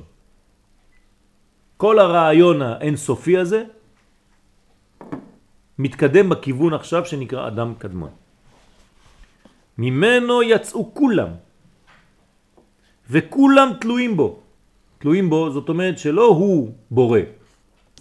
כן, האינסוף תמיד בורא, אבל אנחנו נקרא לזה עכשיו אדם קדמון בגדול, למה? כי הכל, הכל תלוי בו כבר. זאת אומרת שאנחנו את המציאות כבר נמצאת שם, כל המציאות כולה, רק נמשוך ממנו, כן, התפרטויות. הקדוש ברוך הוא ברא הכל בתוך המנגנון הזה שנקרא אדם קדמון. בראשי תיבות אנחנו קוראים לו אק. כן, לכל דבר יש אה, ראשי תיבות. כאילו? יפה, עוד מעט נגיע. הדרגתיות. אנחנו רק בשורש, שורש, שורש התהליך, ואנחנו נבין שמה שיש בעולם הזה, כשנתחיל ללמוד על העולם הזה, עם מה שאנחנו עושים עכשיו, כן, אנחנו נבין מה שיש באדם הגשמי. כבר נתן לנו כמה רמזים. מה יש באדם הזה, האדם קדמון, כלומר בעולם הזה, יש לו איברים. כמה איברים? תרי"ג איברים, 613 איברים. זאת אומרת שבאדם ההוא יהיו 300 ו 613 איברים, שזה אותו דבר, כן? ולכן יהיה מנגנון של תרי"ג מצוות, שימלאו כל איבר ואיבר. ייתנו חיות לכל איבר ואיבר, ויש לו ראש, ויש לו ימין, יש לו שמאל, יש לו אמצע, ויש לו מדרגות, מדרגות, מדרגות, מדרגות, ואנחנו נבין ממנו ונקיש לעולם הגשמי. אז הוא נקרא אק, וכולם תלויים בו. מי בראשו, מראשו ומי מזרועותיו, מי מגופו, מי מרגליו. כלומר, כל אחד ואחד מאיתנו, אחר כך בעולמות שלנו, כאן ועכשיו, תלוי באיבר אחד, במיקום אחד רוחני בעולם הזה. כלומר, אולי אתה חלק מהכתף של אדם קדמון. יש כאלה. והשני מהאוזן של אדם קדמון, הלוואי. והשלישי מהטבור של אדם קדמון. מה זה אומר? זאת אומרת שהוא מתאים לנקודה הזו. באדם קדמון, בעולם הרוחני הזה. עוד פעם, לא לתרגם את זה לאדם אנושי חז ושלום, זה עולם רוחני, אבל העולם שלנו תלוי בעולם הזה, כלומר נלקח, הוצא מהעולם הזה, שהקדוש ברוך הוא ברא כבר את המנגנון השלם שם, ומשם אתה יכול להבין איפה אתה אחוז. איש אל משפחתו ואיש אל אחוזתו תשוב. אל אחיזתו בשורש העליון. זה נקרא אחוזה. איפה אתה נאחז בעץ הגדול הזה? מאיפה השורש שלך? דע מאין באת. עין זה אינסוף, כן? תדע לך שמאין באת. ואז העין הזה שעשה את אדם קדמון, אתה, אתה צריך לדעת איפה אתה נמצא שם באדם קדמון, איפה היית תלוי. האריזל היה מגלה לתלמידים שלו איפה הם אחוזים באדם הקדמון הזה. מראה שאתה יודע איפה אתה אחוז שם, מהי המדרגה העיקרית שלך, אתה יכול לעבוד. האם אתה לא יודע איפה המדרגה העיקרית שלך בעולם? קשה לך לעבוד, כי אתה לא יודע להתמקד בדבר שהוא הכי מתאים לך. כן? מה משגע בני אדם? כי הם לא יודעים לאן הם מתקדמים. כן? לכן זה הגיל הכי קשה, כשאתה לא יודע לאיזה כיוון להתקדם בחיים שלך. יש לך מיליונים של אפשרויות, אבל לא מיליונים של, של יכולות, אבל אתה גם אה, יכול ללכת גם לכאן וגם לכאן וגם לכאן וגם לכאן. אז אתה משתגע מריבוי. אתה יודע מה? אם היית קצת יותר מצומצם, אפילו, אפילו אולי קצת פחות חכם, אבל ממוקד בדבר אחד, והיית לומד אותו, מההתחלה ועד הסוף, והיית יודע אותו טוב, זה מספיק אדוני, אתה לא צריך לי לאכול את כל העולם כולו. היית יותר שקט, יותר רגוע, כן, איך היו הדורות הראשונים? כשאני אומר הראשונים, זאת אומרת לפני 100-150 שנה. מה, היה להם את הבלגן שיש לנו היום? לא. היה להם כיוון אחד בחיים, לומדים מקצוע, נגמר הסיפור. מפטרים אותך פה, מחרת בבוקר אתה נכנס לחנות שליד, עובד. היום אינטרנט, מכלול האפשרויות. אתה כבר לא יודע מאיפה להתחיל. כל כך הרבה שאתה לא יודע כלום. כל כך גדול שאין לך כיוון, כי אין לך צמצום. כל כך הרבה אפשרויות שאין לך אפילו גישה לדבר שאתה רוצה אותו, כי אתה לא יודע מה אתה רוצה. יש הרבה דברים לרצות. אז אתה עובר כל החיים שלך הרבה זמן רק מה לרצות בכלל. אחרי שרצית משהו, אתה אומר, טוב, אבל אני לא יכול. אז אני צריך ללמוד, כן, את הדבר שרציתי. ואחרי זה תוך כדי נותנים לך עוד אפשרויות בתוך הדבר הזה. אתה תמיד במיליונים של אפשרויות ואתה משתגע כי אין לך כיוון, אתה לא מתקדם. אז עוד פעם, כאן יש לנו כיוון, ואני יודע איפה אני נאחז. אני יודע אם אני שייך לרגליים של אדם קדמון, אני יודע אם אני שייך לבטן של אדם קדמון, אם אני שייך לחזה שלו, אם אני שייך לזרוע שלו, הימנית או השמאלית וכו' וכו'. זה לימוד. אדם קדמון נתרחבו בבניינו שני שורש, שורשי המציאות שהם הקו והרשימו. כלומר, אומר לנו פה הרב שהמציאות שלנו זה קו ורשימו. כן? זה שורשי המציאות. גופו בנוי מבחינת הרשימו. עכשיו מה זה קו ורשימו? אומר פה הרב, תראו איך הוא מגדיר את הדברים בצורה פלאית. כמה דורות אתה צריך כדי לתרגם דבר כזה אתה. והוא בא אומר לך, גופו בנוי מבחינת הרשימו. אתה יודע מה זה רשימו? זה הגוף. כן? תנסה לעשות דבר כזה, פעולה כזאת. גופו מבחינת הרשימו ונשמתו מבחינת הקו.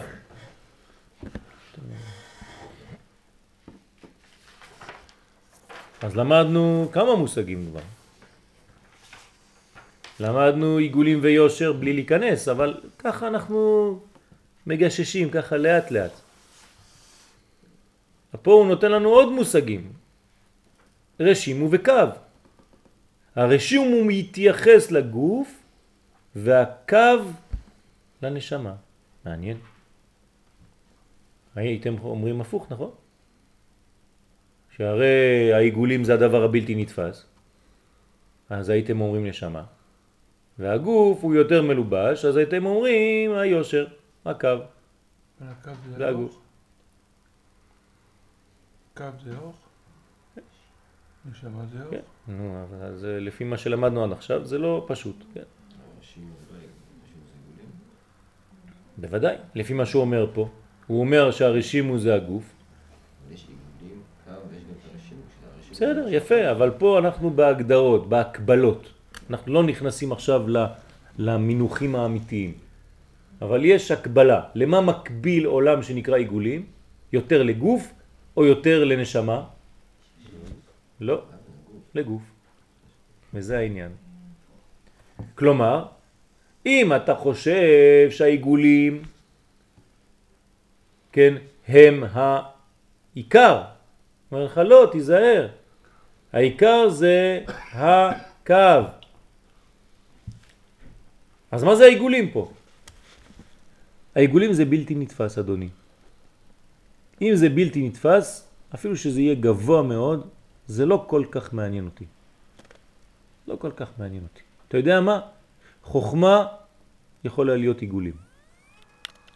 אבל זה לא מעניין אותי. אלא אם כן היא חוכמה פועלת. כן, השיעור של אתמול. אם היא לא חוכמה פועלת, היא לא מעניינת אותי. חוכמה בגויים, תאמין. בוודאי תאמין, כן. למה? אבל אם זה חוכמה פועלת, זה משהו אחר, זה נקרא תורה. תורה בגויים, אל תאמין. אז יש לנו מציאות כזו של, של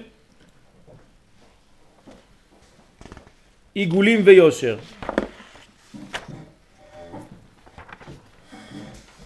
השארתם הודעה לווקנין? לשוטר. מסכן הוא מחכה תמיד לשיעורים.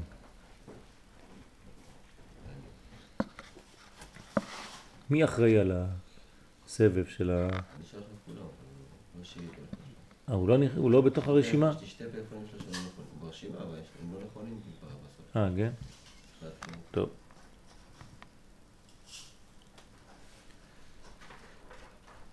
וכיוון שנתקשרו בו בית יסודות אלו, כלומר העולם הראשון הוא כולל את הכל, ואם הוא כולל את הכל יש בו גם את העיגולים וגם את היושר, יש לו את היסודות הבסיסיים, כל שאר הנבראים שיוצאים ממנו אינם יוצאים אלא כלולים משניהם.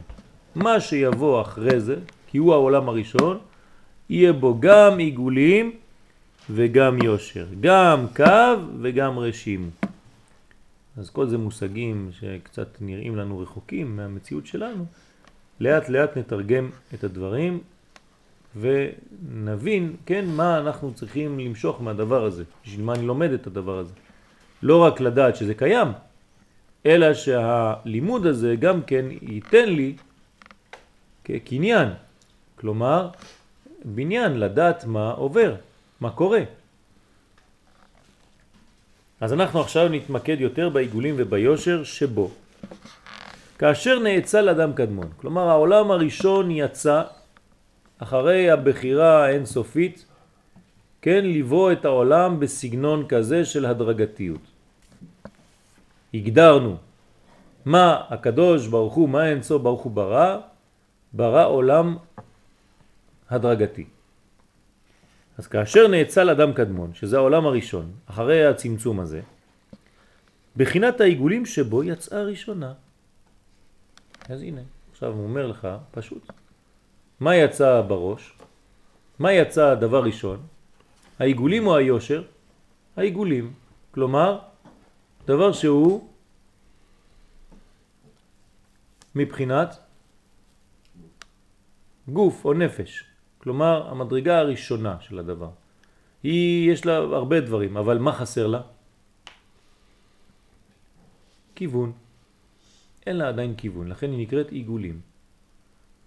כלומר, אני תמיד דואג לתרגם לכם את זה במונחים שלנו.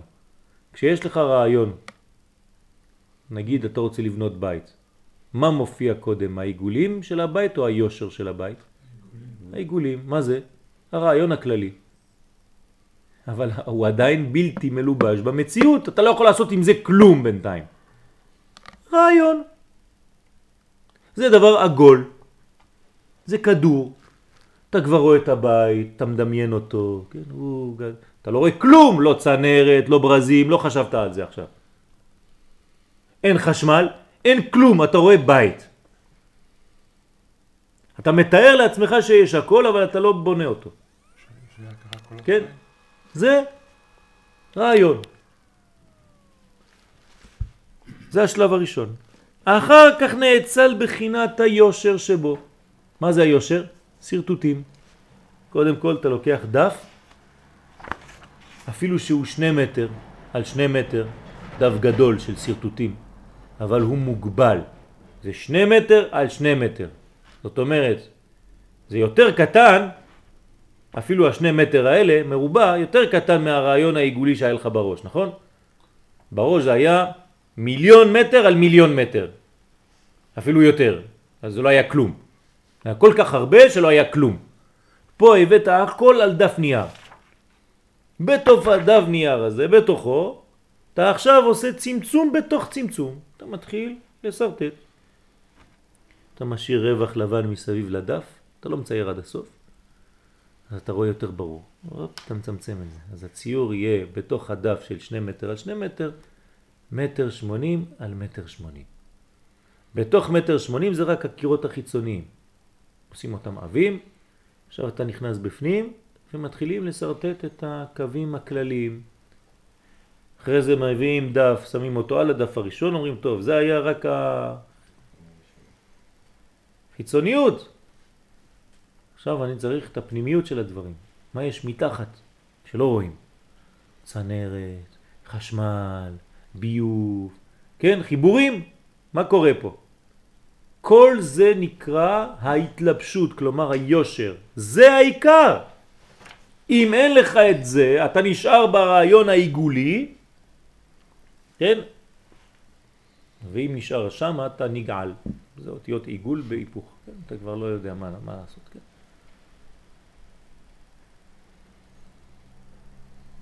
אתה חייב לעבור באיזשהו שלב מהעיגולים ליושר. אם לא, אתה משתגע. והטעם, אז למה העיגולים יוצאים ראשונים? הטעם, כי העיגולים הם בחינת נפש. כלומר, הבחינה הבסיסית, הראשונית של אדם קדמון, ולכן קדמו להתגלות. העיגולים. ורק אחר כך מתגלה בחינת הרוח שלו, שהוא סוד היושר כמראה אדם. כלומר, אתה הופך להיות בן אדם. מה זה תהיה בן אדם? תהיה ביושר, לא בעיגולים. כלומר, כשאני מבקש ממך להיות בן אדם, זה לא כלפי עצמך, אלא כלפי ההתגלות שלך. ככה אני מודד אותך כבן אדם. שהרי העיגולים זה עדיין רעיון כללי, והיושר זה ההתבטאות, זה הביטוי. אז אני מבקש ממך תיקון המידות, צורת אדם. אדם זה שלוש אותיות כנגד שלושה קווים. אתה צריך להראות לי כמה חסד יש בך, צד ימין, כמה גבורה יש בך, כמה גבולות, צד שמאל, וכמה אמצע, כמה אתה מסוגל להשפיע. זה נקרא אדם. יש לך מההתחלה עד הסוף. אדם זה א', ד', מ', אדם, דוד, משיח. מתחילת ההיסטוריה עד הסוף. זה אדם. יש לך כיוון. אז תמיד, תמיד, תמיד, כשאומרים צורת אדם, מתכוונים להדרגתיות של יושר, שיש לה כיוון ויש לה יעד. היא הולכת, מתקדמת כמעה כמעה, כן? כל האלוהים מתהלך בתוך הגן. זה אדם. אדם זה, זה, זה, זה כוח מתקדם ובונה ביושר. והנה גם העיגולים וגם היושר כלולים מיעוט ספירות. כלומר, גם שדיברנו על העיגולים וגם שאנחנו מדברים עכשיו על היושר, שניהם, שני המושגים האלה, יש בהם עשר ספירות.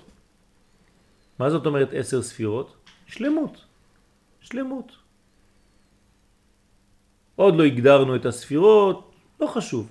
יש בהם עשר מדרגות שאנחנו מאמינים ויודעים שעשר זה המדרגה הכוללת של הכל. יש בהם הכל. במילים פשוטות, גם בעיגולים וגם ביושר יש הכל. רק שהעיגולים זה עדיין בהרבה אפשרויות, והיושר זה כבר כיוון אחד. אז י' ספירון דעיגולים כלולים מכלים ואורות. עכשיו מה יש בתוך זה גם כן, בעשר ספירות האלה? אורות וכלים. כלומר, גם בעיגולים עצמם, שהם כבר דבר שהוא עדיין בלתי מוגבל, שאני לא יכול לראות אותו ממש, כן? כי הוא יכול ללכת לכל מיני כיוונים. תשימו לב, מי נותן את הכיוונים לעיגולים? היושר. בואו נתרגם את זה לגוף. מה זה העיגולים באדם? אמרנו? הגוף. מי נותן לגוף את כיוונו? הנשמה. לא המוח, הנשמה. כן, גם המוח זה גוף. הנשמה תיתן לו את הכיוון. זאת אומרת, היושר שבאדם הוא המדריך את הכיוון של האדם. כלומר, גוף בלי נשמה, זה הופך להיות עיגול אחד גדול שמשתגע. אתה הופך להיות בלון נפוח. יש שיר כזה, לא? עוד מעט יתפוצץ לו בדרך. כלומר, סתם בלון מנופח. יש שיר כזה, נכון? בלון מנופח, חשב שהוא יודע הכל, חשב זה, פתאום ידע שהתפוצץ לו בדרך, שהוא סתם כמו מצורע, או לא יודע מה הוא אומר שם בשיר. לא. כן, זהו. כלומר, פתאום הוא מעכל שהוא לא מבין כלום, אין לו כיוון, אין לו כלום, הכל עבדי, הכל... כן. למה? למה? כי הוא לא הלך לשום מקום. הוא היה רק עיגול ועדיין אין לו הדרכה, אין לו כיוונים. כשיש לך יושר, אז אתה עכשיו מבין, אתה מתחיל להבין מה אתה עושה בחיים. נראה לנו לפי הפסוקים שהקדוש ברוך הוא ברא את האדם ישר. כן? אז כנראה שלפי הפסוק הזה, שהיושר ישר יצא לפני העיגולים. או, הוא קיים לפני, אבל לא יצא לפני. קיים לפני. קיים לפני זה לא אומר שזה נברא לפני, נכון. אבל זה קיים לפני. וייצר השם אלוהים את האדם, עפר מן האדמה. זה שלב א'. ויפח באפיו נשמת חיים, זה שלב ב'. לפי זה הנשמה באה אחרי הגוף. אבל מאיפה באה הנשמה? היא הייתה לפני. לפני. היא הייתה היא לפני. הייתה מוכנה כדי להיכנס נכון, אבל מה נברא ראשון? מה מתגלה ראשון? הגוף. כשראית את אשתך בפעם הראשונה, מה ראית? גוף או נשמה? גוף. אל תתחיל לחשוב, מה אתה חושב? דפק לך גוף בה. כן? אתה דפקת, פתח לך, ראית גוף. אחר כך התחלת לדבר איתה, התחלת לגלות נשמה. אבל בהתחלה ראית גוף. אבל הגוף לא רואה. אה? הגוף לא רואה. כן, הנשמה שלך ראתה גוף. אז הנשמה ראה את הנשמה. לא, היא לא ראתה נשמה. היא ראתה גוף, שהנשמה מתגלה דרך הגוף הזה. אלא אם כן הגעת למדרגות שאנחנו לא יודעים.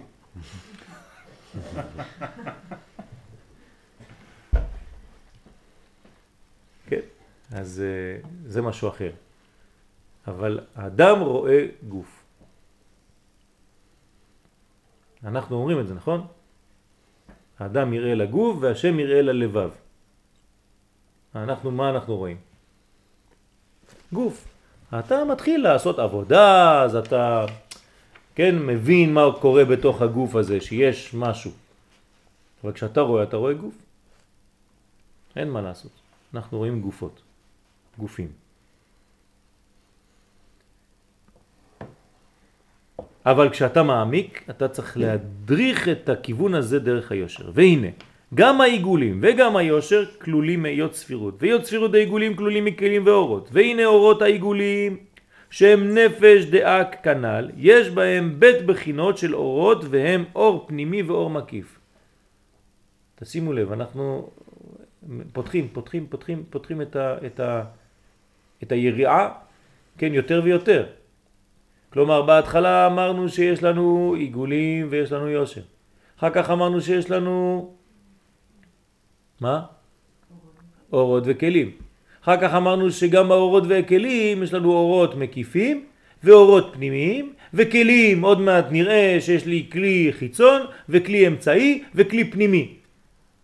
כלומר, אתה רואה את הדברים בגדול, מרחוק, ולאט לאט אתה עושה זום כן, ואתה מתחיל, כן, פוקוס על הדבר הזה, ופתאום אתה פותח אותו, אתה רואה שהדבר הקטן הזה שראית ככה כדבר מאוד מאוד uh, בסיסי, גם הוא בנוי מכל מיני חלקים, איברים איברים.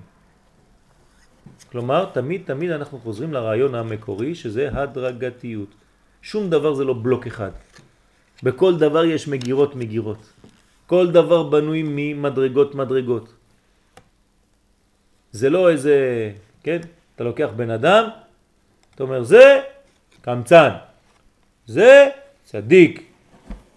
פש, איזה כוח יש לך, כוח הצמצום. עשית מ... אין סוף שמתגלה באדם אחד עם תרי"ג איברים ואורות פנימיים ואורות מקיפים ו... ו... ו... ו... כלים, חיצוני ופנימי וחיצון ו- ואין סוף חוויות שהוא עבר בחיים וגלגולים והכל, אתה הגדרת אותו במילה אחת, הוא קמצן. איזה צדיק אתה. איך עשית דבר כזה? איך אתה מגדיר אין סופיות? הרי כל אחד מאיתנו הוא אין סופי. איך אתה מגדיר אדם ככה, במילה אחת? איך? כן, כי אתה לוקח אותו כ- כבלוק. נכון, הוא בלוק. אבל כשאתה נכנס שם בפנים, מה אתה הולך למצוא שם בפנים? וכן בכלים דעיגולים אותו דבר, וזה רק ביושר. בעיגולים אותו דבר. בחינת פנימי וחיצון וכו' וכו' וכו'. כלומר, בלי להיכנס יותר מדי לפרטים, כי הפרטים יכולים להכביד בשלב הזה, כי לא למדתם את כל המושגים, אז אני תמיד דואג, כן, לקבל את המושגים לאט לאט, זה מעכלים את זה. בשיעור הראשון לא מבינים כלום, בשיעור השני מבינים קצת יותר, בשיעור השלישי קצת יותר, ברביעי, ואחרי זה זה הופך להיות כאילו למדנו את זה כל החיים. ואז בא מישהו מבחוץ ושואל אותך שאלה שפתאום אתה מגלה שאתה קצת יודע. והוא שואל אותך מה זה. אתה לא, כן, זה, זה קשה לו כי הוא לא למד. ואתה קצת למדת, כי עם כל הענבה וכל הצניעות, אבל אתה כבר יודע למקד את הדברים. וזה בהתחלה נראה לך כתלוש מהמציאות שלנו, וכמה שאתה לומד את זה יותר, פתאום אתה מבין שזה כל החיים שלך. זה בתוכי כל המדרגות האלה. אז זה לא נראה לעין מיד, אבל ככל שאנחנו מתקדמים, ואני תמיד דואג לתרגם את זה למציאות האנושית, אתה מבין שהדברים האלה פועלים בנו. כל המציאות הזאת היא לא בעולמות רחוקים, אלא בעולם שלנו, בחיים שלי, אני, כל זה זה המנגנון שלי, אני מדבר רק על דבר אחד פה, על האדם. כדי לדבר עליו אני צריך לדעת מאיפה זה בא, אז יש מושג שנקרא אדם קדמון, שהוא עולם רוחני, לא סלעים ואבו עגילה במערות, כן? אדם... כן? אלא מושג רוחני שנקרא אדם קדמון, שורש לעולם שלנו. וכן היות ספירות די יושר כלולים מכלים ואורות. האורות די יושר הם מבחינת הרוח דאק. יש בהם בית בחינות אור פנימי ואור מקיף, והכלים די יושר גם הם בית בחינות פנימי וחיצון. כלומר, מה שהיה בעיגולים, יש גם ביושר. אותו דבר, רק במנגנון אחר, לפי כל אחד ואחד. כלומר, מה שיש בתינוק, יש גם באדם המבוגר, רק שאתה לא יכול לעשות השוואה ביניהם. הכל דומה. מה שיש בתינוק בין יום אחד, כשהוא נולד, יש בו הכל, נכון? הוא שלם. ברוך השם, תיקח זקן בן 80, אותו דבר. אין כלום מה שיש בזקן שאין בתינוק. חוץ מדעת. כן, אז זה אותו דבר. מי שלא מבין כלום ורואה את הדברים בחיצוניות, אומר, טוב, זה קטן, זה גדול, זה אותו דבר. זה 30 סנטימטר, 40 סנטימטר, זה מטר 80, זהו. כל הבניין הפנימי, הכל בנוי אותו דבר, וגם החיצוני. יש לו אוזניים, יש לו עיניים, יש לו אף, יש לו חותם, יש לו הכל. אבל זה לא נכון. כי בתוך המציאות של התינוק, כל הדברים האלה מתאימים למציאות של תינוק, שעדיין אין לו תגובות ואין לו, כן, הוא לא כמו שהאדם המבוגר, יש לו את התגובות שלו אבל, במידה של התינוק. והוא לא דומה לעולם של המבוגר הזה שהוא תלמיד חכם נגיד. אז נראה אותו דבר, זה לא אותו דבר. דומה. תושיב שני אנשים אחד ליד השני בשולחן, אותו דבר, מי שבא מבחוץ ומצלם אותם בתמונה, אומר תראה, הרב הראשי לישראל ישבתי לידו. שני אנשים. כן, אבל כשהוא היה אוכל ואתה היית אוכל בסעודה של החתונה, זה לא היה אותו דבר, אדוני. הוא, אתם רואים שניכם בתמונה, זה טוב ויפה, אפילו מחבק אותך. כן, אבל uh, כשהוא היה שם, הוא היה גם כן במקומות אחרים, באותו זמן שהוא היה שם. אתה היית רק שם. והיית מסתכל על הצלחת, על החתיכת עוף שיש לך פה, וראית, רצית כנפיים במקום אה, זה, נתנו לך משהו אחר. זה היה הדאגה שלך של אותו ערב. כן, תביא לי קצת אורס, פספסתי את המנה האחרונה. אז זה דומה, אבל זה לא זהה. אותו דבר פה. יש פנימי, יש חיצון. יש עיגולים, יש יושר. יש נפש, יש רוח. יש מדרגות מדרגות. בכל דבר יש את הכל, אבל בקומה שלו. בכל קומה יש של הבניין את אותם דברים. יש משרדים, יש אור, יש מזכירות שעובדות ודופקות על מחשבים וזה, אבל כל קומה אתה עולה יותר עד שבקומה האחרונה יש את בעל הבית. וגם הוא בנוי לכאורה אותו דבר, כמו כולם, אבל הוא בעל הבית. יש משהו אחר. אז אנחנו צריכים להבין. למה אני אומר לכם את כל זה? כי השלב הראשון של בריאת העולם זה אדם קדמון. והאדם קדמון הזה אמרנו שהוא כולל את הכל, נכון?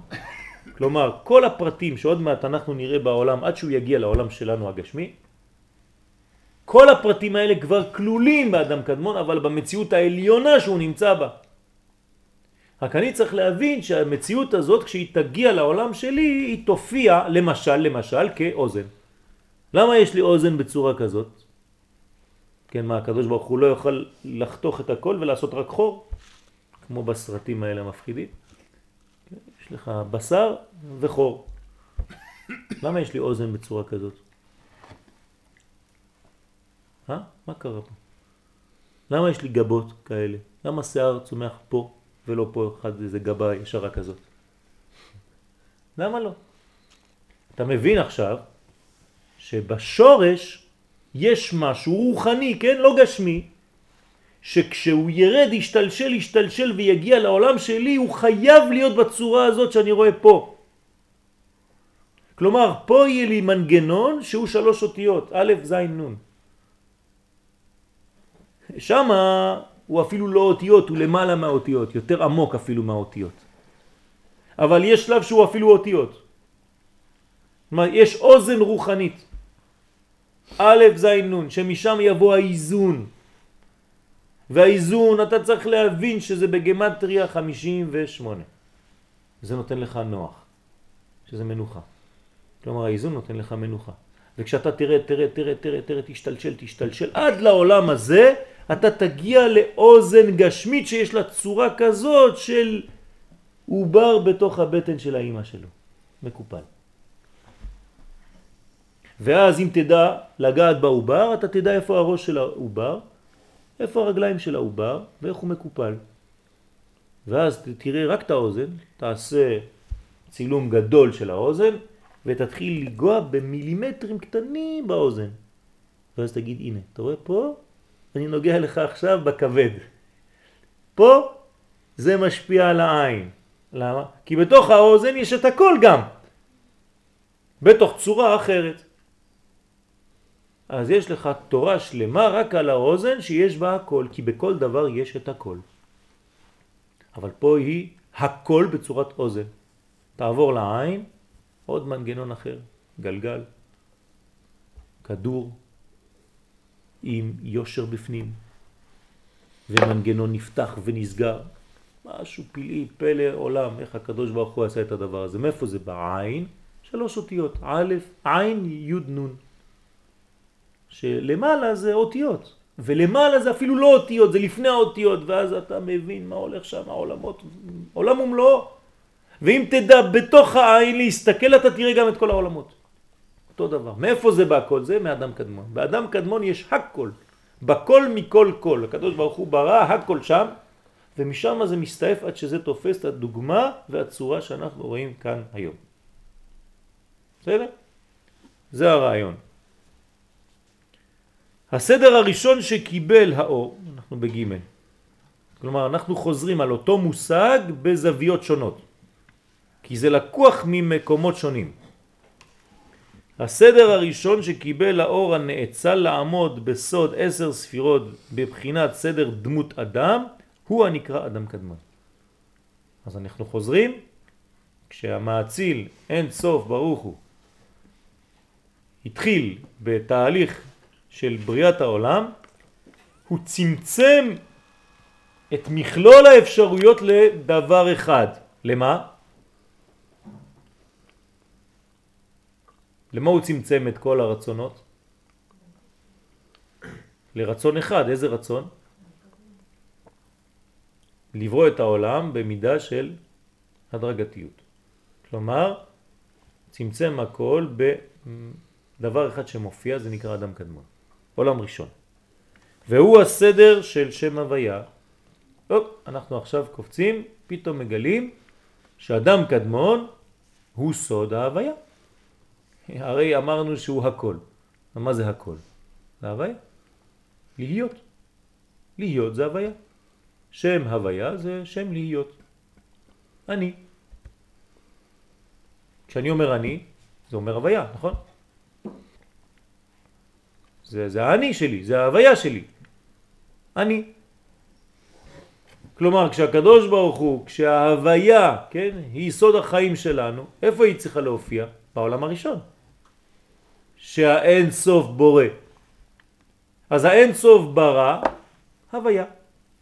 מה זאת אומרת הוויה? לא שם, לא ארבע אותיות. כן, השם שאנחנו רואים פה למעלה, י' כ' ו' כ'. זה שאנחנו רואים בסידורים שלנו. זה לא סתם שם, זה חיים. חיים, אבל אנחנו חייבים לראות אותיות. אנחנו קוראים לזה שם הוויה. במילים אחרות, שם חיים. סוד החיים כולם. כל החיים בתוך השם הזה. כן? מי שהיה בשיעור בסוכה קצת התחיל להבין, כן, מה, מה הולך בשם הזה. קצת. אצל הרב גולדמן. שדיברנו קצת על שם הוויה. כלומר, האמת שיכולתי לתת את השיעור הזה אפילו על נושא אחר, עם ארבע אותיות האלה. כלומר, שם דיברו על זוגיות, אז היה, עשיתי זוגיות. היו מדברים על בניית בית, הייתי עושה אותו דבר. איזה נושא את רוצה? מה אתה רוצה? מה שאתה רוצה, תגיד לי. אותו דבר אני לוקח י' כו' כ' ועושה איתו את השיעור. למה? כי זה שם ההוויה. לא חשוב מה, הכל בנוי שם, מתוך הדבר הזה. זה השם של החיים. אם אתה מבין את זה, אתה מבין שכל החיים כלולים בתוך הדבר הזה. עכשיו, איפה הכוח הזה מופיע לראשונה? בעולם הראשון. איך נקרא העולם הראשון? אדם קדמון. אז באדם הקדמון מופיע בפעם הראשונה הגילוי הזה שנקרא י' כ' ו' כ'. זה נקרא דמות אדם. למה זה נקרא דמות אדם? כי זה הוויה, כלומר שי' כ' ו' כ' זה כנראה גם כן אדם. אז הנה נושא חדש, אדם. איך י' כ' ו' כ' זה אדם? אז אומרים לנו חכמים, הי' זה הראש, הה זה כל האיברים עד הטבור, הו' זה מה שיש בפנים, והה האחרונה זה הרגליים שלך. אז אתה יכול לבנות גוף של בן אדם, י' כ' ו' כ'. הנה אני כמו נר עומד, והי' זה כמו שלהבת. כן?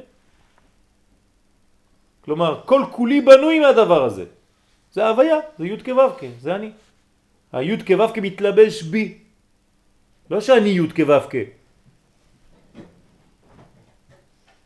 אבל שכל ההוויה הזאת מתלבשת, מחיה אותי. אז זה מחיה כבר את העולם הראשון שנקרא אדם קדמון, שהוא שורש למה שאני הולך להיות פה. אז הסדר של שם הוויה ברוך הוא לעולם ולעולמי עולמים. כלומר, מה זה לעולם ולעולמי עולמים? זה לא איזה ילד קטן שאומר, אני נשבע עכשיו לעולם ולעולמי עולמים. מה זה לעולם ולעולמי עולמים? למה הרמח"ל מביא את הדבר הזה? אמר לך שזה לעולם ולעולמי עולמים, כלומר שייך לכל העולמות ולכל הזמנים ולכל המדרגות. אין שום דבר יוצא מהשם הזה י' כ'. שום דבר. לית אתר פנוי מיני. שום מקום אין, בו את, אין דבר כזה שאין בו את הי' כ'. אין דבר כזה. כלומר י' כ' כ' ממלא את כל המציאות. זה מה שזה אומר. לעולם ולעולמי עולמים. וזה עניין שכל הסדרים והחוקים כולם נמשכים ובאים תחת סדר ארבע אותיות אלה. תבין טוב טוב מה קורה פה. אין סדר בעולם, אין חוק בעולם שלא נמשך ובא מארבע אותיות האלה. הכל זה ארבע אותיות י' כו'. ולפי הסדר הזה הכל נדרש תמיד בסוד ארבע אותיות השם ברוך הוא. כלומר מה שאמרתי לכם לפני דקה. אפשר לתת את כל השיעורים רק על זה. אני יכול ללכת לשיעור עם המזוודה שלי, ובתוך המזוודה שלי, או התיק שלי, רק ארבע אותיות י' כ' ו' כ'. וזהו, אני יכול לתת שיעור על כל נושא שאתם רוצים, רק על זה. עכשיו, מה הנושא שלנו? עולמות, בניינים, ספירות, אין שום בעיה, אני יכול לתת לפי השם הזה. מה אתה רוצה לדבר על מה? על פרח שצומח? יפה מאוד, אני מסביר לך איך הוא מתחיל את סדר הווייתו ואיך הוא מגיע לבחינתו הסופית. מה אתה רוצה? הריון? מה אתה רוצה? גשם? אתה רוצה שמש? על מה אתה רוצה לדבר? הכל כלול בדבר הזה. זה סוד ההוויה. צריך ללמוד, כן? איך זה עובד. אבל שמה הכל נמצא.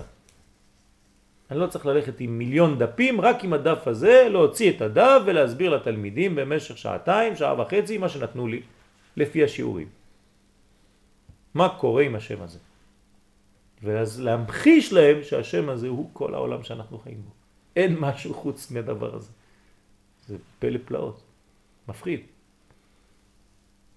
וכל האלמנטים וכל הרוחות של השמיים, וכן, ארבע רוחות, וארבע עולמות, ואני לא יודע מה, כן, עשר ספירות, הכל, אני פותח את השם, פשוט מגלה בתוך השם הזה, מתוך השם, אין סוף. ד' סדר גילוי ייחודו התברך. הסדר הראשון שקיבל האור הנאצל לעמוד בסוד עשר ספירות בבחינת סדר דמות אדם, הוא נקרא אדם קדמון. כלומר, פה יש מילת מפתח והיא סדר. הסדר הראשון. כלומר, לפני זה אין עדיין סדר. כי כשאתה אומר סדר, אתה אומר התחלה וכן, התקדמות לכיוון. זה סדר. אז הדמות הזאת, כן, בסוד עשר ספירות בחינת סדר דמות אדם, הוא נקרא אדם קדמון, והוא הסדר של שם הוויה ברוך הוא. זה השם הוויה, זה הסדר. י' לפני הה, ה' לפני הו', ו' לפני ההא הסופית, י' כ' ו' כ'. זה הסדר. אם תבין את הסדר הזה, תבין את סוד החיים, תבין את הנאצלים, תבין את דמות האדם וכו' וכו' וכו'. סדר זה מראה איך עילת כל העילות? מחזיק ייחודו על כל שאר הסדרים הפרטיים ומחברם בסוד הייחוד. מה זה הסוד הייחוד עכשיו? מי יכול לתרגם לי מה זה סוד הייחוד? כשאנחנו אומרים שזה סוד הייחוד, הרמח"ל זה, זה כן, מושג מאוד מאוד חשוב בתורתו. מה זה הייחוד? סוד הייחוד. ועיגולים ויושר. מה זה סוד הייחוד? מה? מה זה יד על ב-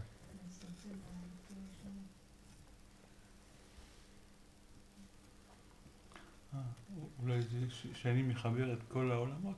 יפה מאוד. פשוט מאוד. שהכל כלול מאותו דבר. זה סוד הייחוד. אתה לא מוצא משהו שהוא מחוץ למערכת. אין דבר כזה. כלומר, העולמות הכי עליונים, עם העולמות הכי תחתונים, איפה שלא תלך, כן, זה מדרגה. שמה? את אמרת יד על כסייה, זה הפוך. ההי זה המלכות, אז כל זה הולך בעצם לי"ק הראשונות. לא, הפוך. אם את אומרת יד על כסיה, את חותכת את השם. לשניים, זה מה שעושה המלאק. למה יש מלחמה בעמלק? דווקא בגלל שיד על גלות. כלומר, אין י' כ' ו' כ', הפוך. את חתכת את השם לשניים, כן? אז מה זה עושה? זה רק שורש בלי תוצאה. זה הפוך. כן, ביום ההוא יהיה השם אחד ושמו אחד, הכל. זה נקרא ייחוד. הנהגת הייחוד זאת אומרת שאתה רואה את השם בכל מציאות שבחיים. אין מדרגה שיוצאת מהמדרגה הזאת. זה הנהגת הייחוד, כן? כלומר, אני חוזר על הטקסט, תראו, סדר זה מראה איך עילת כל העילות, כלומר שורש להכל, מחזיק ייחודו, כלומר מחזיק את הכל, על כל שאר הסדרים הפרטיים ומחברם בסוד הייחוד. הכל מחובר לדבר אחד, שהוא מה שאין חילוק חסד ודין, אלא הכל טוב בהשוואה אחת. אין אפילו שינויים בשום דבר. אין רע, אין טוב, כי הכל אור אחד גדול והכל טוב, כמאת השם לא תצאנה הרעות והטוב. כלומר, אתה מבין בסוף התהליך, אני כן, מקצר לכם את הדרך, בשלב זה, שאין רע, לא היה אפילו יצר הרע, הכל בלבולי מוח, סתם, הכל היה ניסיונות, אבל הכל טוב. הכל טוב. גם הרע הוא טוב. כי הוא לא רע בפני עצמו, אלא מלאך שהקדוש ברוך הוא שולח כדי שתגלה את הטוב. אז הוא עושה לך כאילו נו נו נו נו כדי שתעשה טוב. זהו. אין רע, הרע לא קיים. והרע הזה, אותו רע, יבוא ויגיד לך יישר כוח חזק וברוך, אני מלאך, הקדוש ברוך הוא שלח אותי כדי שתתנגד למה שאני הולך לשדר לך. והצלחת. ברוך השם. אז אני עכשיו לוחץ לך יד, אני עשיתי את העבודה שלי, אתה עשית את העבודה שלך, שלום על ישראל. כלומר, גם הוא חלק מהטוב, גם הוא חלק מהתהליך. יש גילוי ששונה. כן. מה? אז. מה? אז מה? לפני עשר שנים נפלת. כן? הייתה לך תאונה לפני שבע שנים. כשהייתה לך תאונה חשבת שהחיים שלך נגמרו. שבע שנים אחרי זה, ברוך השם אתה לומד תורה, הגעת למדרגות, ואתה פתאום מבין שבזכות התאונה, בזכות התאונה, אתה פה ולומד תורה, כי לפני זה היית בכיוונים שונים לגמרי ולא הבנת כלום והיית רחוק מהכל. השם ישמור, איך אפשר? בזכות דבר כזה רע, כלומר הרע הזה במציאות האידיאלית הגדולה הוא לא קיים. אבל נכון שבעולם שלנו זה סכנה, אתה רואה את הרע, כן, כי אנחנו לא מבינים את הנהגת הייחוד. אבל אם היינו מבינים את הנהגת הייחוד, היינו מבינים שהכל רק דבר אחד, טוב אחד גדול. אין רע בעולם כלל, הכל טוב. אין רע. אבל זה, עוד פעם אני חוזר, צריך לזהירות, זה ראייה אלוקית של הדבר. במציאות שלנו, יש רע או לא? יש. ואני צריך מה לעשות עם הרע הזה? לא להגיד שהוא טוב, להתמודד. זה שהוא טוב זה לא מעניין אותי עכשיו.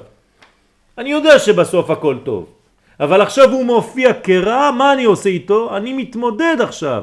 אם אני צריך לזרוק אותו מהחיים שלי, אני זורק אותו מהחיים שלי. אם צריך להתמודד נגדו, אני צריך להתמודד ולצאת למלחמה נגדו. ולדעת מה עושים ומה לא עושים, מתי כן עושים, מתי לא עושים. אני לוקח דג ויש לי את כל העצמות שעמוד השדרה באמצע. הרב אמר לי הכל טוב. לא, אדוני, את זה לא אוכלים. שים את זה בצד. אבל זה טוב. נכון, זה טוב, אבל לא בצורה כזאת.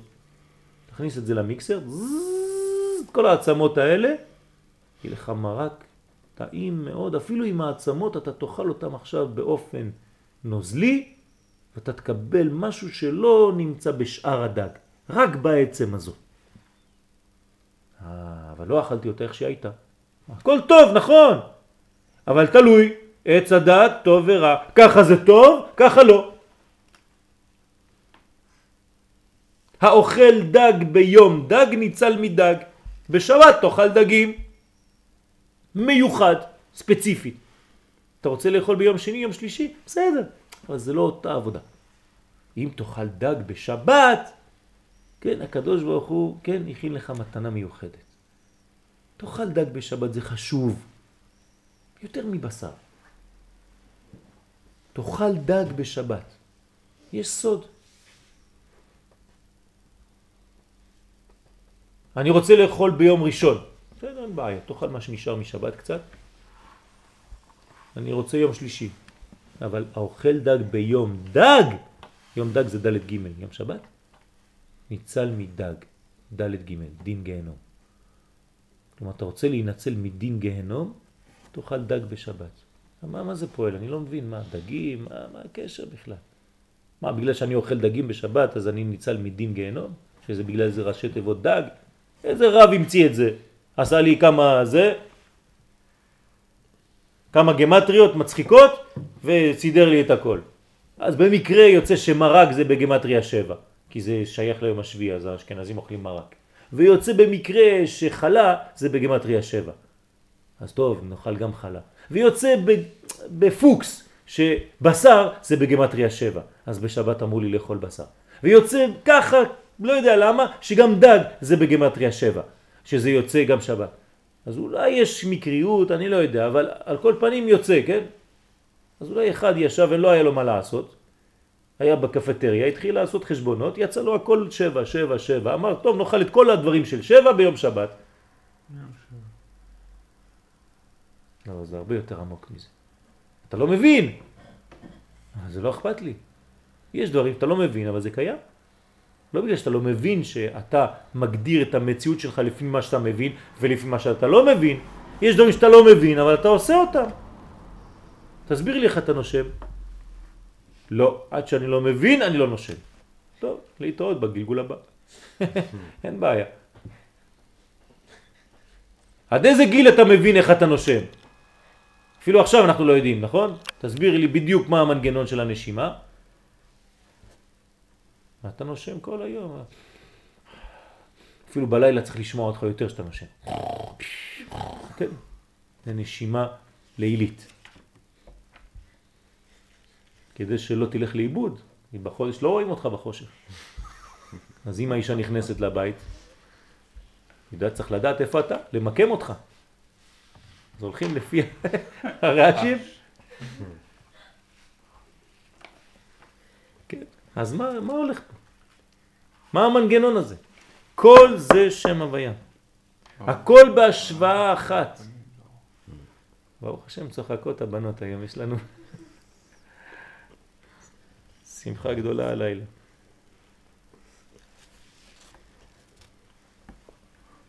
היי, hey, כל הנעשה בתוך החלל אינו אלא מציאות אחת כללית. אתם מבינים מה הולך פה? זה החלל, החלל זה הצמצום. הכל נמצא בתוך החלל הזה. כל מה שאי פעם עשינו, כל מה שקורה, כל מה שיקרה, כל מה שהיה, כל מה ש... כן, מאז הבריאה, הכל נמצא רק בתוך הכדור הזה. כולנו בתוך כדור אחד, שנקרא צמצום, וכל מה שאנחנו עושים, כל החיים שלנו זה בתוך הכדור הזה. מעניין, אה? הקדוש הוא הכניס אותנו לתוך בועה, וכל מיליארדים ומיליארדים של מושגים והכל בתוך הבועה. והוא בתוך הבועה, אבל הוא גם בחוץ לבועה ומסתכל עלינו מבחוץ גם כן. הוא אומר, זה טוב, זה בועה קטנה, לי יש... מה אתם חושבים? מה, אתה חושב שזה כל העולם הזה, זה רק זה העולם שלך? אתה לא מבין שיש עולמות, יש עולמות, יש עולמות. והפחד זה, כן, כשאתה מתחיל להבין שכל העולמות כולם בתוך הצמצום הזה.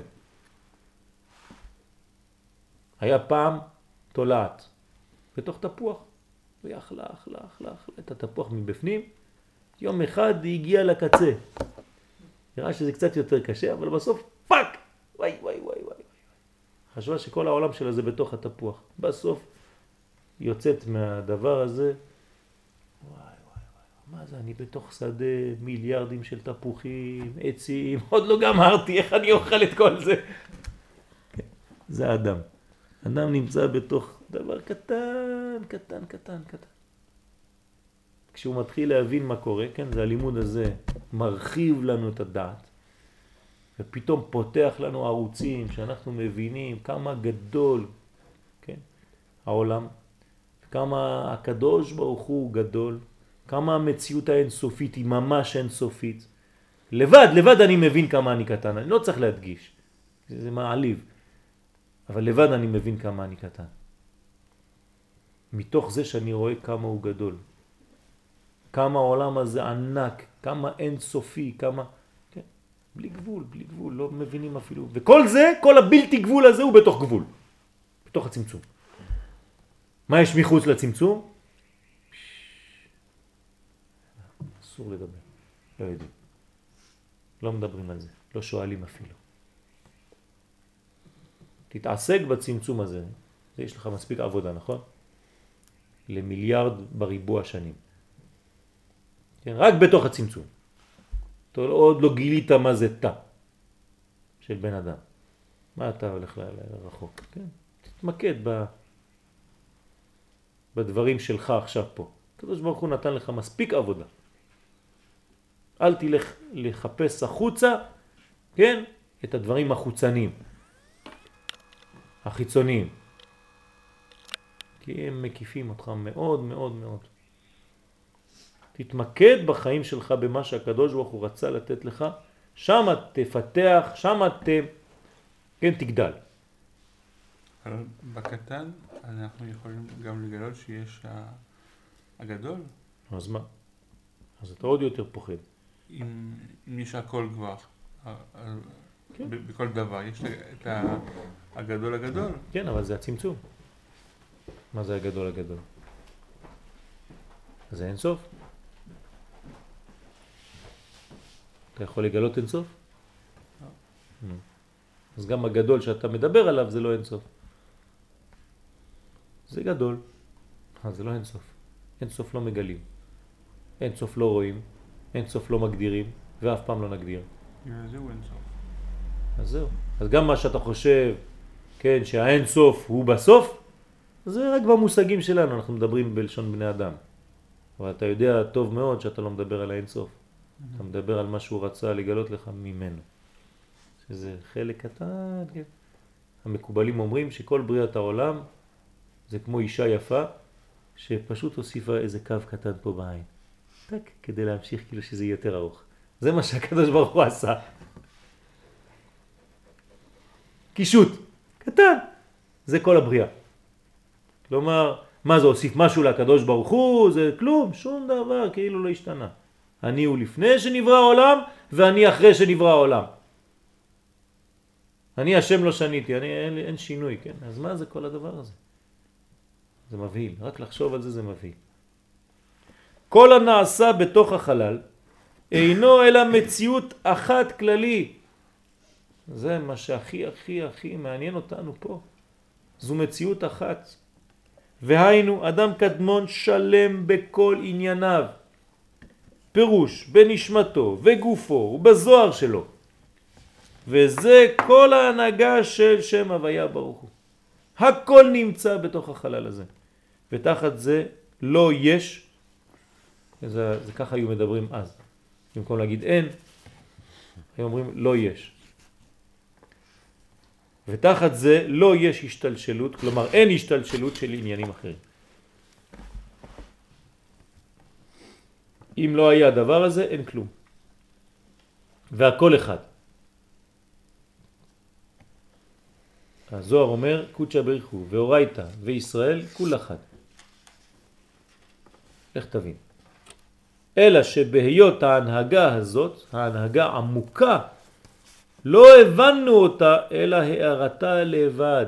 זה מקובל גדול שמדבר, כן? שיש לו גילויים של מלאכים ומגידים והכל, והוא אומר לא הבנו. לא הבנו אותה. מה אתה אומר לי שאתה מבין אתה? שבהיות ההנהגה הזאת, הנהגה עמוקה, לא הבנו אותה. אז מה הבנו? הוא אומר, הבנו קצת הערה לבד, שהיא נתגלתה לנו, הוא רצה להעיר לנו עם הפנס שלו. כן, אתה בחושך גמור, אז הוא מדליק לך את הפנס ומראה לך רק פה את השקע, בחושך, טק. אתה רואה עיגול כזה של אור מסביב לזה. אז כולם אומרים, אה, הנה, זה העולם. מה זה העולם? יעשה ככה, פתאום אתה רואה משהו אחר.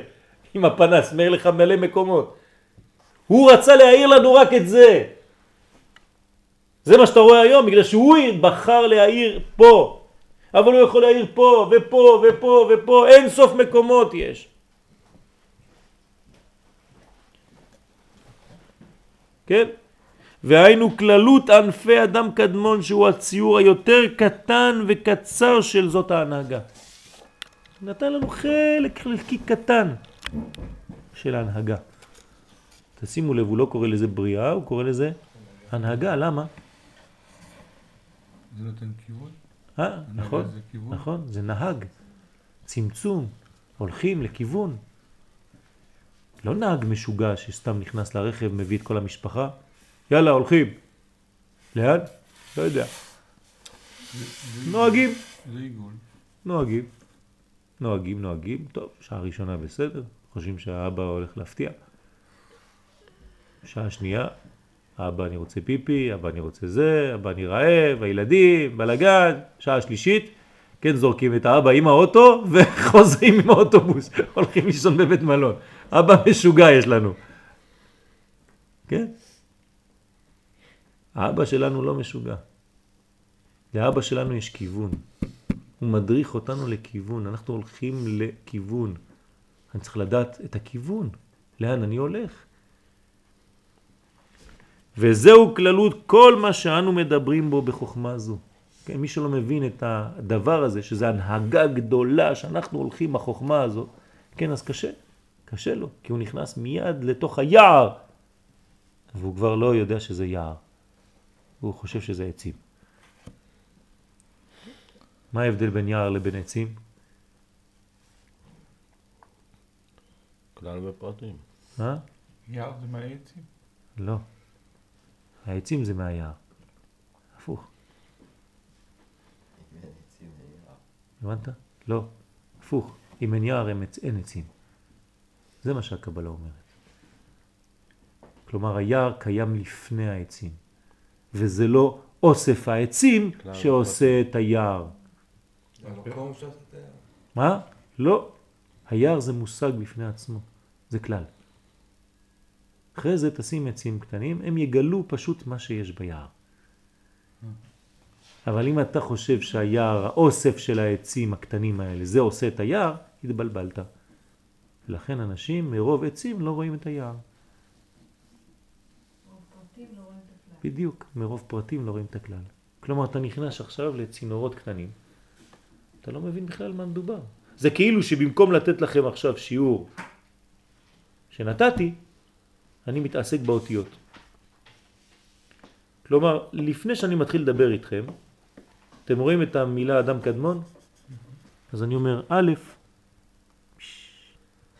ד', איזה יופי, מ', כן, ואני עושה כל השיעור ככה.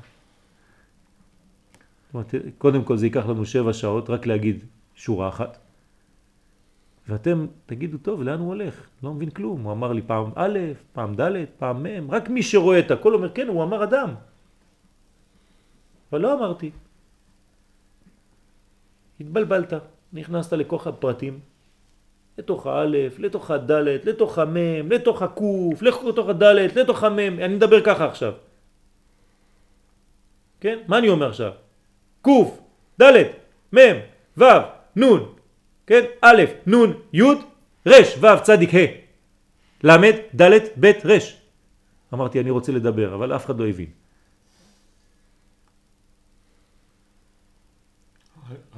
למה? למה? בגלל שאתם נכנסים לתוך הפרטים. זאת בעיה.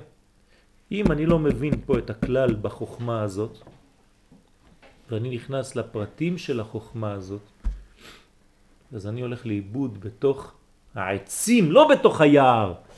ללכת לאיבוד בתוך היער זה דבר אחד, אבל ללכת לאיבוד בתוך העצים, כן? יש בעיה. אני חוזר לפרשת בראשית. איפה מתחבא אדם הראשון כשהוא שומע את כל האלוהים מתהלך בתוך? אה? בתוך העץ. לא בתוך הגן. כלומר, מה הבעיה שלו עכשיו? הוא ירד לפרט, הוא לא נשאר בכלל. הוא מתחבא בתוך העץ. לכן הוא רואה שהוא ערום. כלומר, הוא הפך להיות כמו הנחש. הנחש היה ערום. ככה כתוב. ואז הם התביישו, כשהם ראו שגם הם ערומים. כלומר, כשהם ירדו למושג הזה שנקרא פרט ובניתוק, כן, מהכלל. בניתוק מהגדול, זה לראות את הקטן בלי להבין שזה חלק מדבר גדול. זה כמו אדם שלוקח משפט ממה שאמרתי ועושה ממנו שיעור. ויצא מהקונטקסט. קוראים לזה עיתונאי. זה מקצוע. אתה לוקח שעה שלמה של מישהו שדיבר, אתה חותך אותו, יש לנו מכשיר, אנחנו יודעים לעשות את זה.